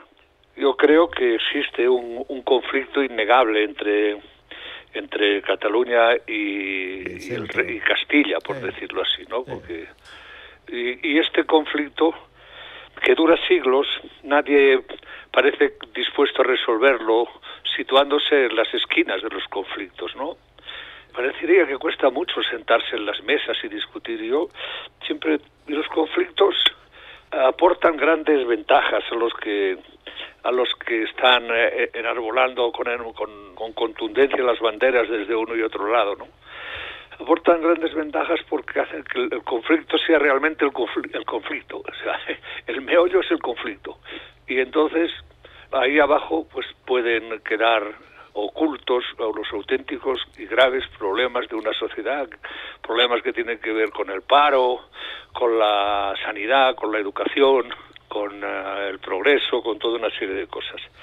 Por eso, yo creo que, y espero con gran interés y casi te diría impaciencia, las próximas elecciones en diciembre, que van a dar una, un panorama político tanto en, en, Cataluña como en el resto de España, van a dar un panorama político nuevo que espero que sea capaz de poner por encima del diálogo y tratar de resolver esto que lleva un tiempo siendo realmente muy incómodo en Cataluña y que pues crea ciertas tensiones sociales entre la ciudadanía, entre los que piensan una u otra cosa que no tienen por qué ocurrir, porque una sociedad vive con se compone de gente con que piensa de manera diferente pero pensando de manera diferente, tiene el mismo derecho que el otro a formar parte de esta sociedad. Sin lugar a dudas, sí. La patria es un concepto tan esquivo y tan inasible y tan exótico. José Emilio Pacheco lo decía muchísimo mejor que yo, pero si yo tuviera un pasaporte sería de esa patria que tú nos has dado con tu voz y tus canciones. Sería un poco del Mediterráneo, me subiría al carrusel del furo, buscaría a la chica de la piel de manzana, sería un ciudadano como lo propones, jugaría con tu Scalextric y me quedaría de cartón piedra una y otra vez en lo que vuelve a comenzar la fiesta. Tenemos Serrat para mucho rato. Eso yo, eso no depende. Yo lo sé, pero te estoy. No depende de mí, depende de esta chingona de la naturaleza, que es la que la naturaleza siempre... Pero bueno, hasta ahora la, ha sido generosa conmigo. Te ha tratado bien. Porque cuando el dragón, cuando, cuando, cuando el, dragón quiso comerme, la vida vino al rescate. Venga, siempre la vida viene al rescate. Te quiero decir algo de parte de todos nosotros. Te queremos y te queremos muchísimo, Joan Manuel Serrat. Gracias, amigos. Un enorme abrazo. Besos. Primer movimiento la vida en otro sentido.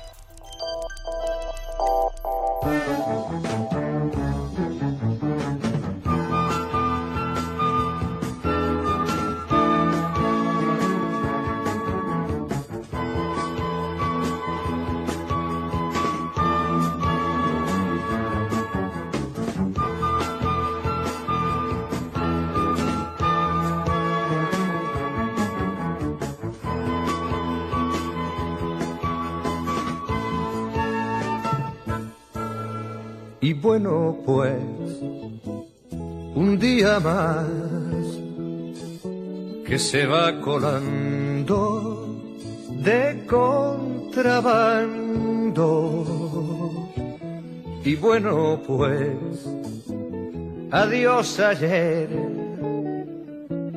y cada uno a lo que hay que hacer. Tú enciende el sol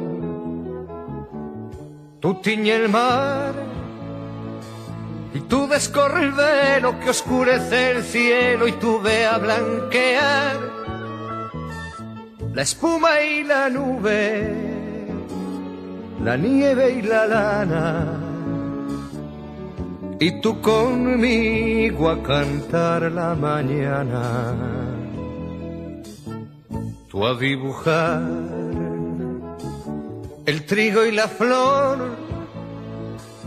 Tú haces de viento, dales movimiento y tú les das color. Tú amas a los montes, tú al pozo a baldear.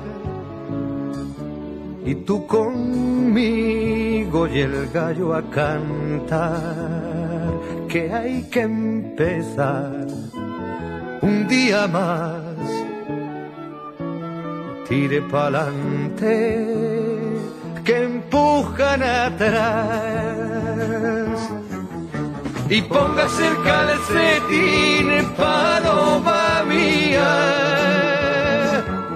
y véngase a cocinar el nuevo día. Todo está listo, el agua, el sol y el barro. Y pero si falta usted, no habrá milagro. Si le falta a usted un mundo enfermo y con canas, ¿quién va a hacerle la cama y quién le peinará la frente y quién le lavará la cara? Si falta su risa para echarlo a andar, venga conmigo y el gallo a cantar que hay que empezar un día más. Tire pa'lante que empujan atrás. Y póngase el calcetín, paloma mía. Y véngase a cocinar el nuevo día todo está listo en agua, el sol y el barro. Pero si falta usted, no habrá milagro.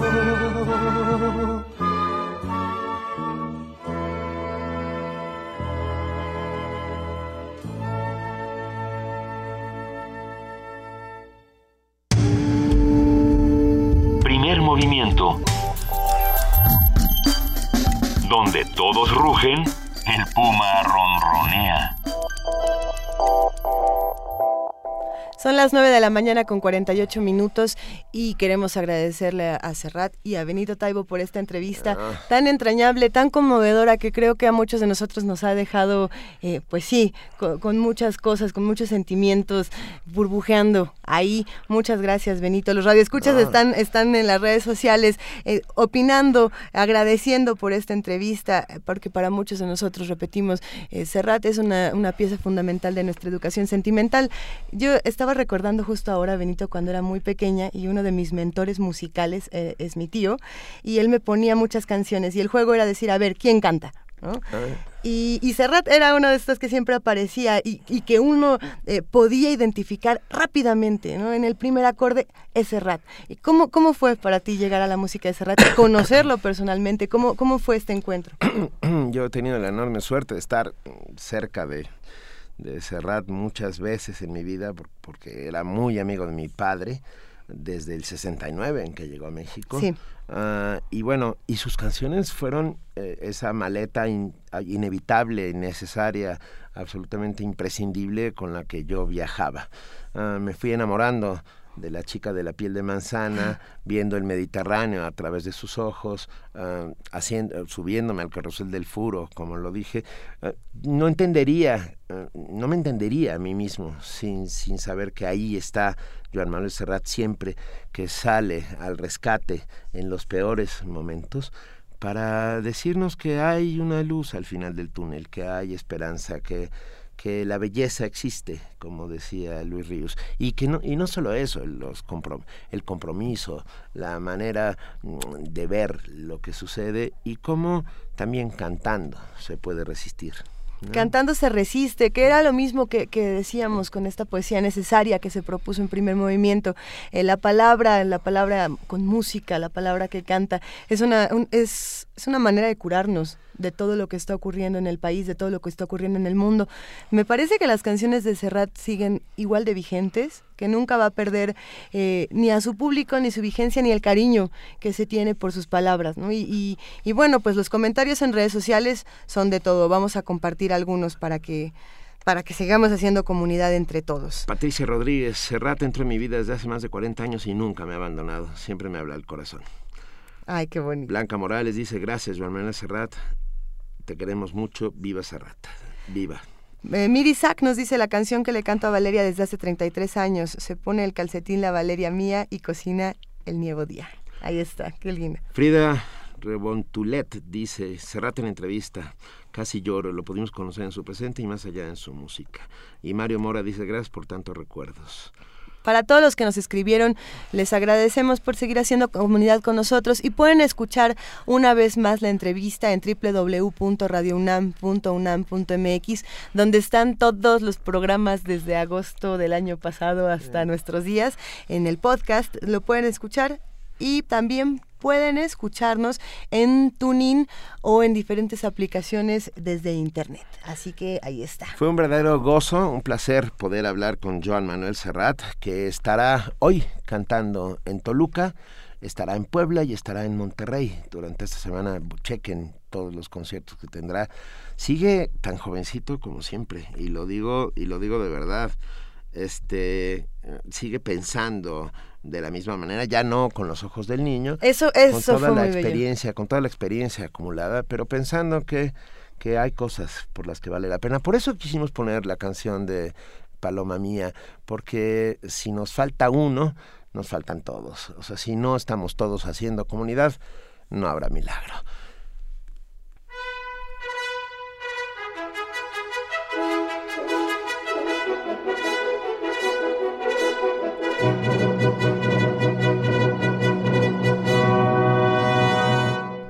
Y arranca la cuenta regresiva de lo que va a pasar el día de hoy en Radio UNAM. Hola Vania, ¿cómo estás? Hola, muy buenos días a todos. ¿Lista? Lista, listísima. Hoy en Radio UNAM por el 860 de AM, no se pierdan Chiapas Expediente Nacional. Hoy a las 10 de la mañana, recuérdenlo, a partir de mañana cambia su horario, así que hoy disfrútenlo de su último día a las 10 de la mañana. Eh, también Ingeniería en Marcha a las 12 del día para conocer todas las actividades académicas de investigación, culturales y deportivas de la Facultad de Ingeniería.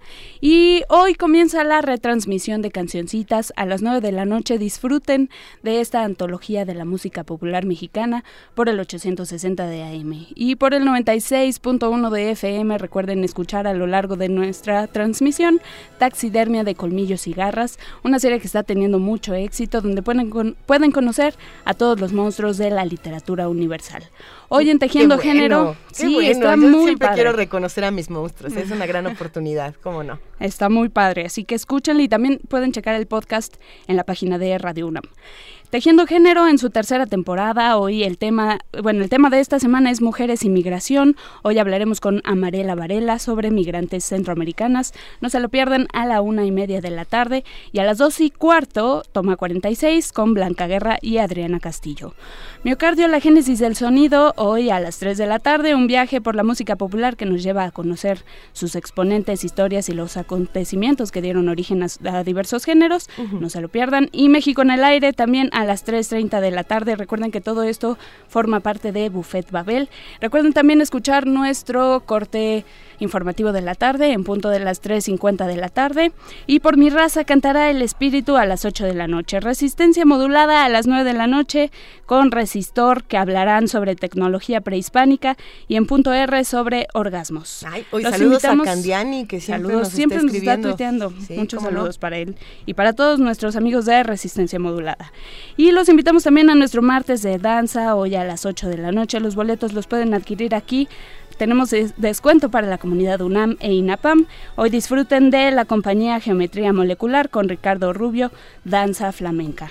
Recuerden que todas nuestras producciones las pueden encontrar en www.radiounam.unam.mx y síganos en redes sociales como arroba Radio UNAM. Los ganadores, rápidamente, que se me había olvidado mencionar, los ganadores de la revista Educación Futura que dimos la semana pasada. Ricardo Rodríguez, Jorge Martínez, Gabriela Pérez, Pati Ortiz, Pablo Sorth y Guillermo Calva. Todos ellos ya pueden venir a recoger la extensión cultural con una identificación. Gracias, excelente martes a todos. Ah, espera, espera, Vania, antes de que te vayas un momento. ¿Qué pasó con todos los regalos de la caja mágica? Los regalos que... eh, ¿sí, sí han venido los Todos. radioescuchas Sí, por todo? todos todavía vienen. Los de la caja mágica como que se olvidaron algunos que dimos en agosto, pero ahí siguen sus libros. Si quieren, vengan, recuerden, de eh, martes a jueves. De mm, martes a hasta las jueves. 3 de la tarde en información con Miriam Trejo o con nuestra compañera Tamara Quiroz, que también ya se unió al equipo, o con Francisco Ángeles en producción. Venga, gracias. Muy buen día. Muchísimas gracias. Nosotros ya nos vamos. Ah, fue un verdadero placer haber compartido este, esta cabina hoy y, a- y haber tenido a Joan Manuel Serrat entre nosotros. Gracias, Juana Inés de ESA. Millones de gracias, Luisa Iglesias, un privilegio. Es un privilegio para mí, querido Benito Taibo, y creo que para todos los que tuvimos esta mañana el placer de escuchar tan maravillosa entrevista. Gracias por eso.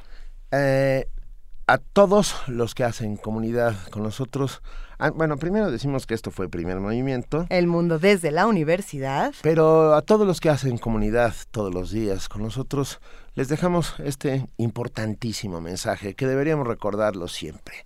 Hoy, hoy puede ser un gran día. Hoy puede ser un gran día. Plantéatelo así. Que aprovechar lo que pase de largo depende en parte de ti.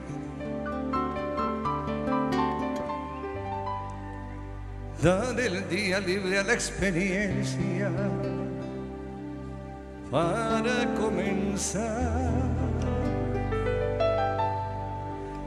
Y recíbelo como si fuera fiesta de guarda. No consientas que se esfume, asómate y consume la vida grande. Hoy puede ser un grande, duro con él.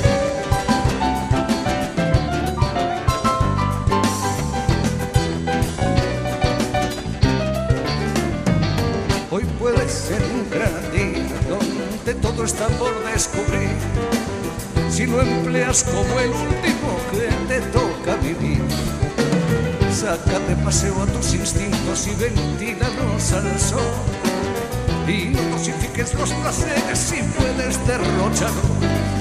Si la rutina te aplasta, dile que ya basta de mediocridad. Hoy puede ser un gran día,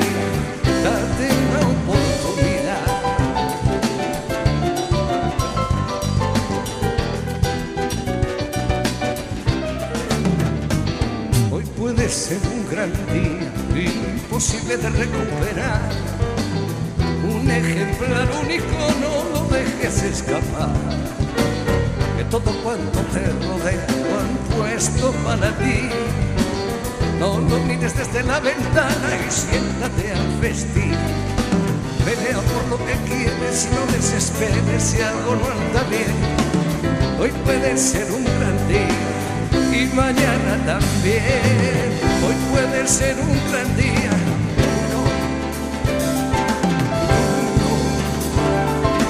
Duro, duro, duro, duro, duro, duro, duro, duro, duro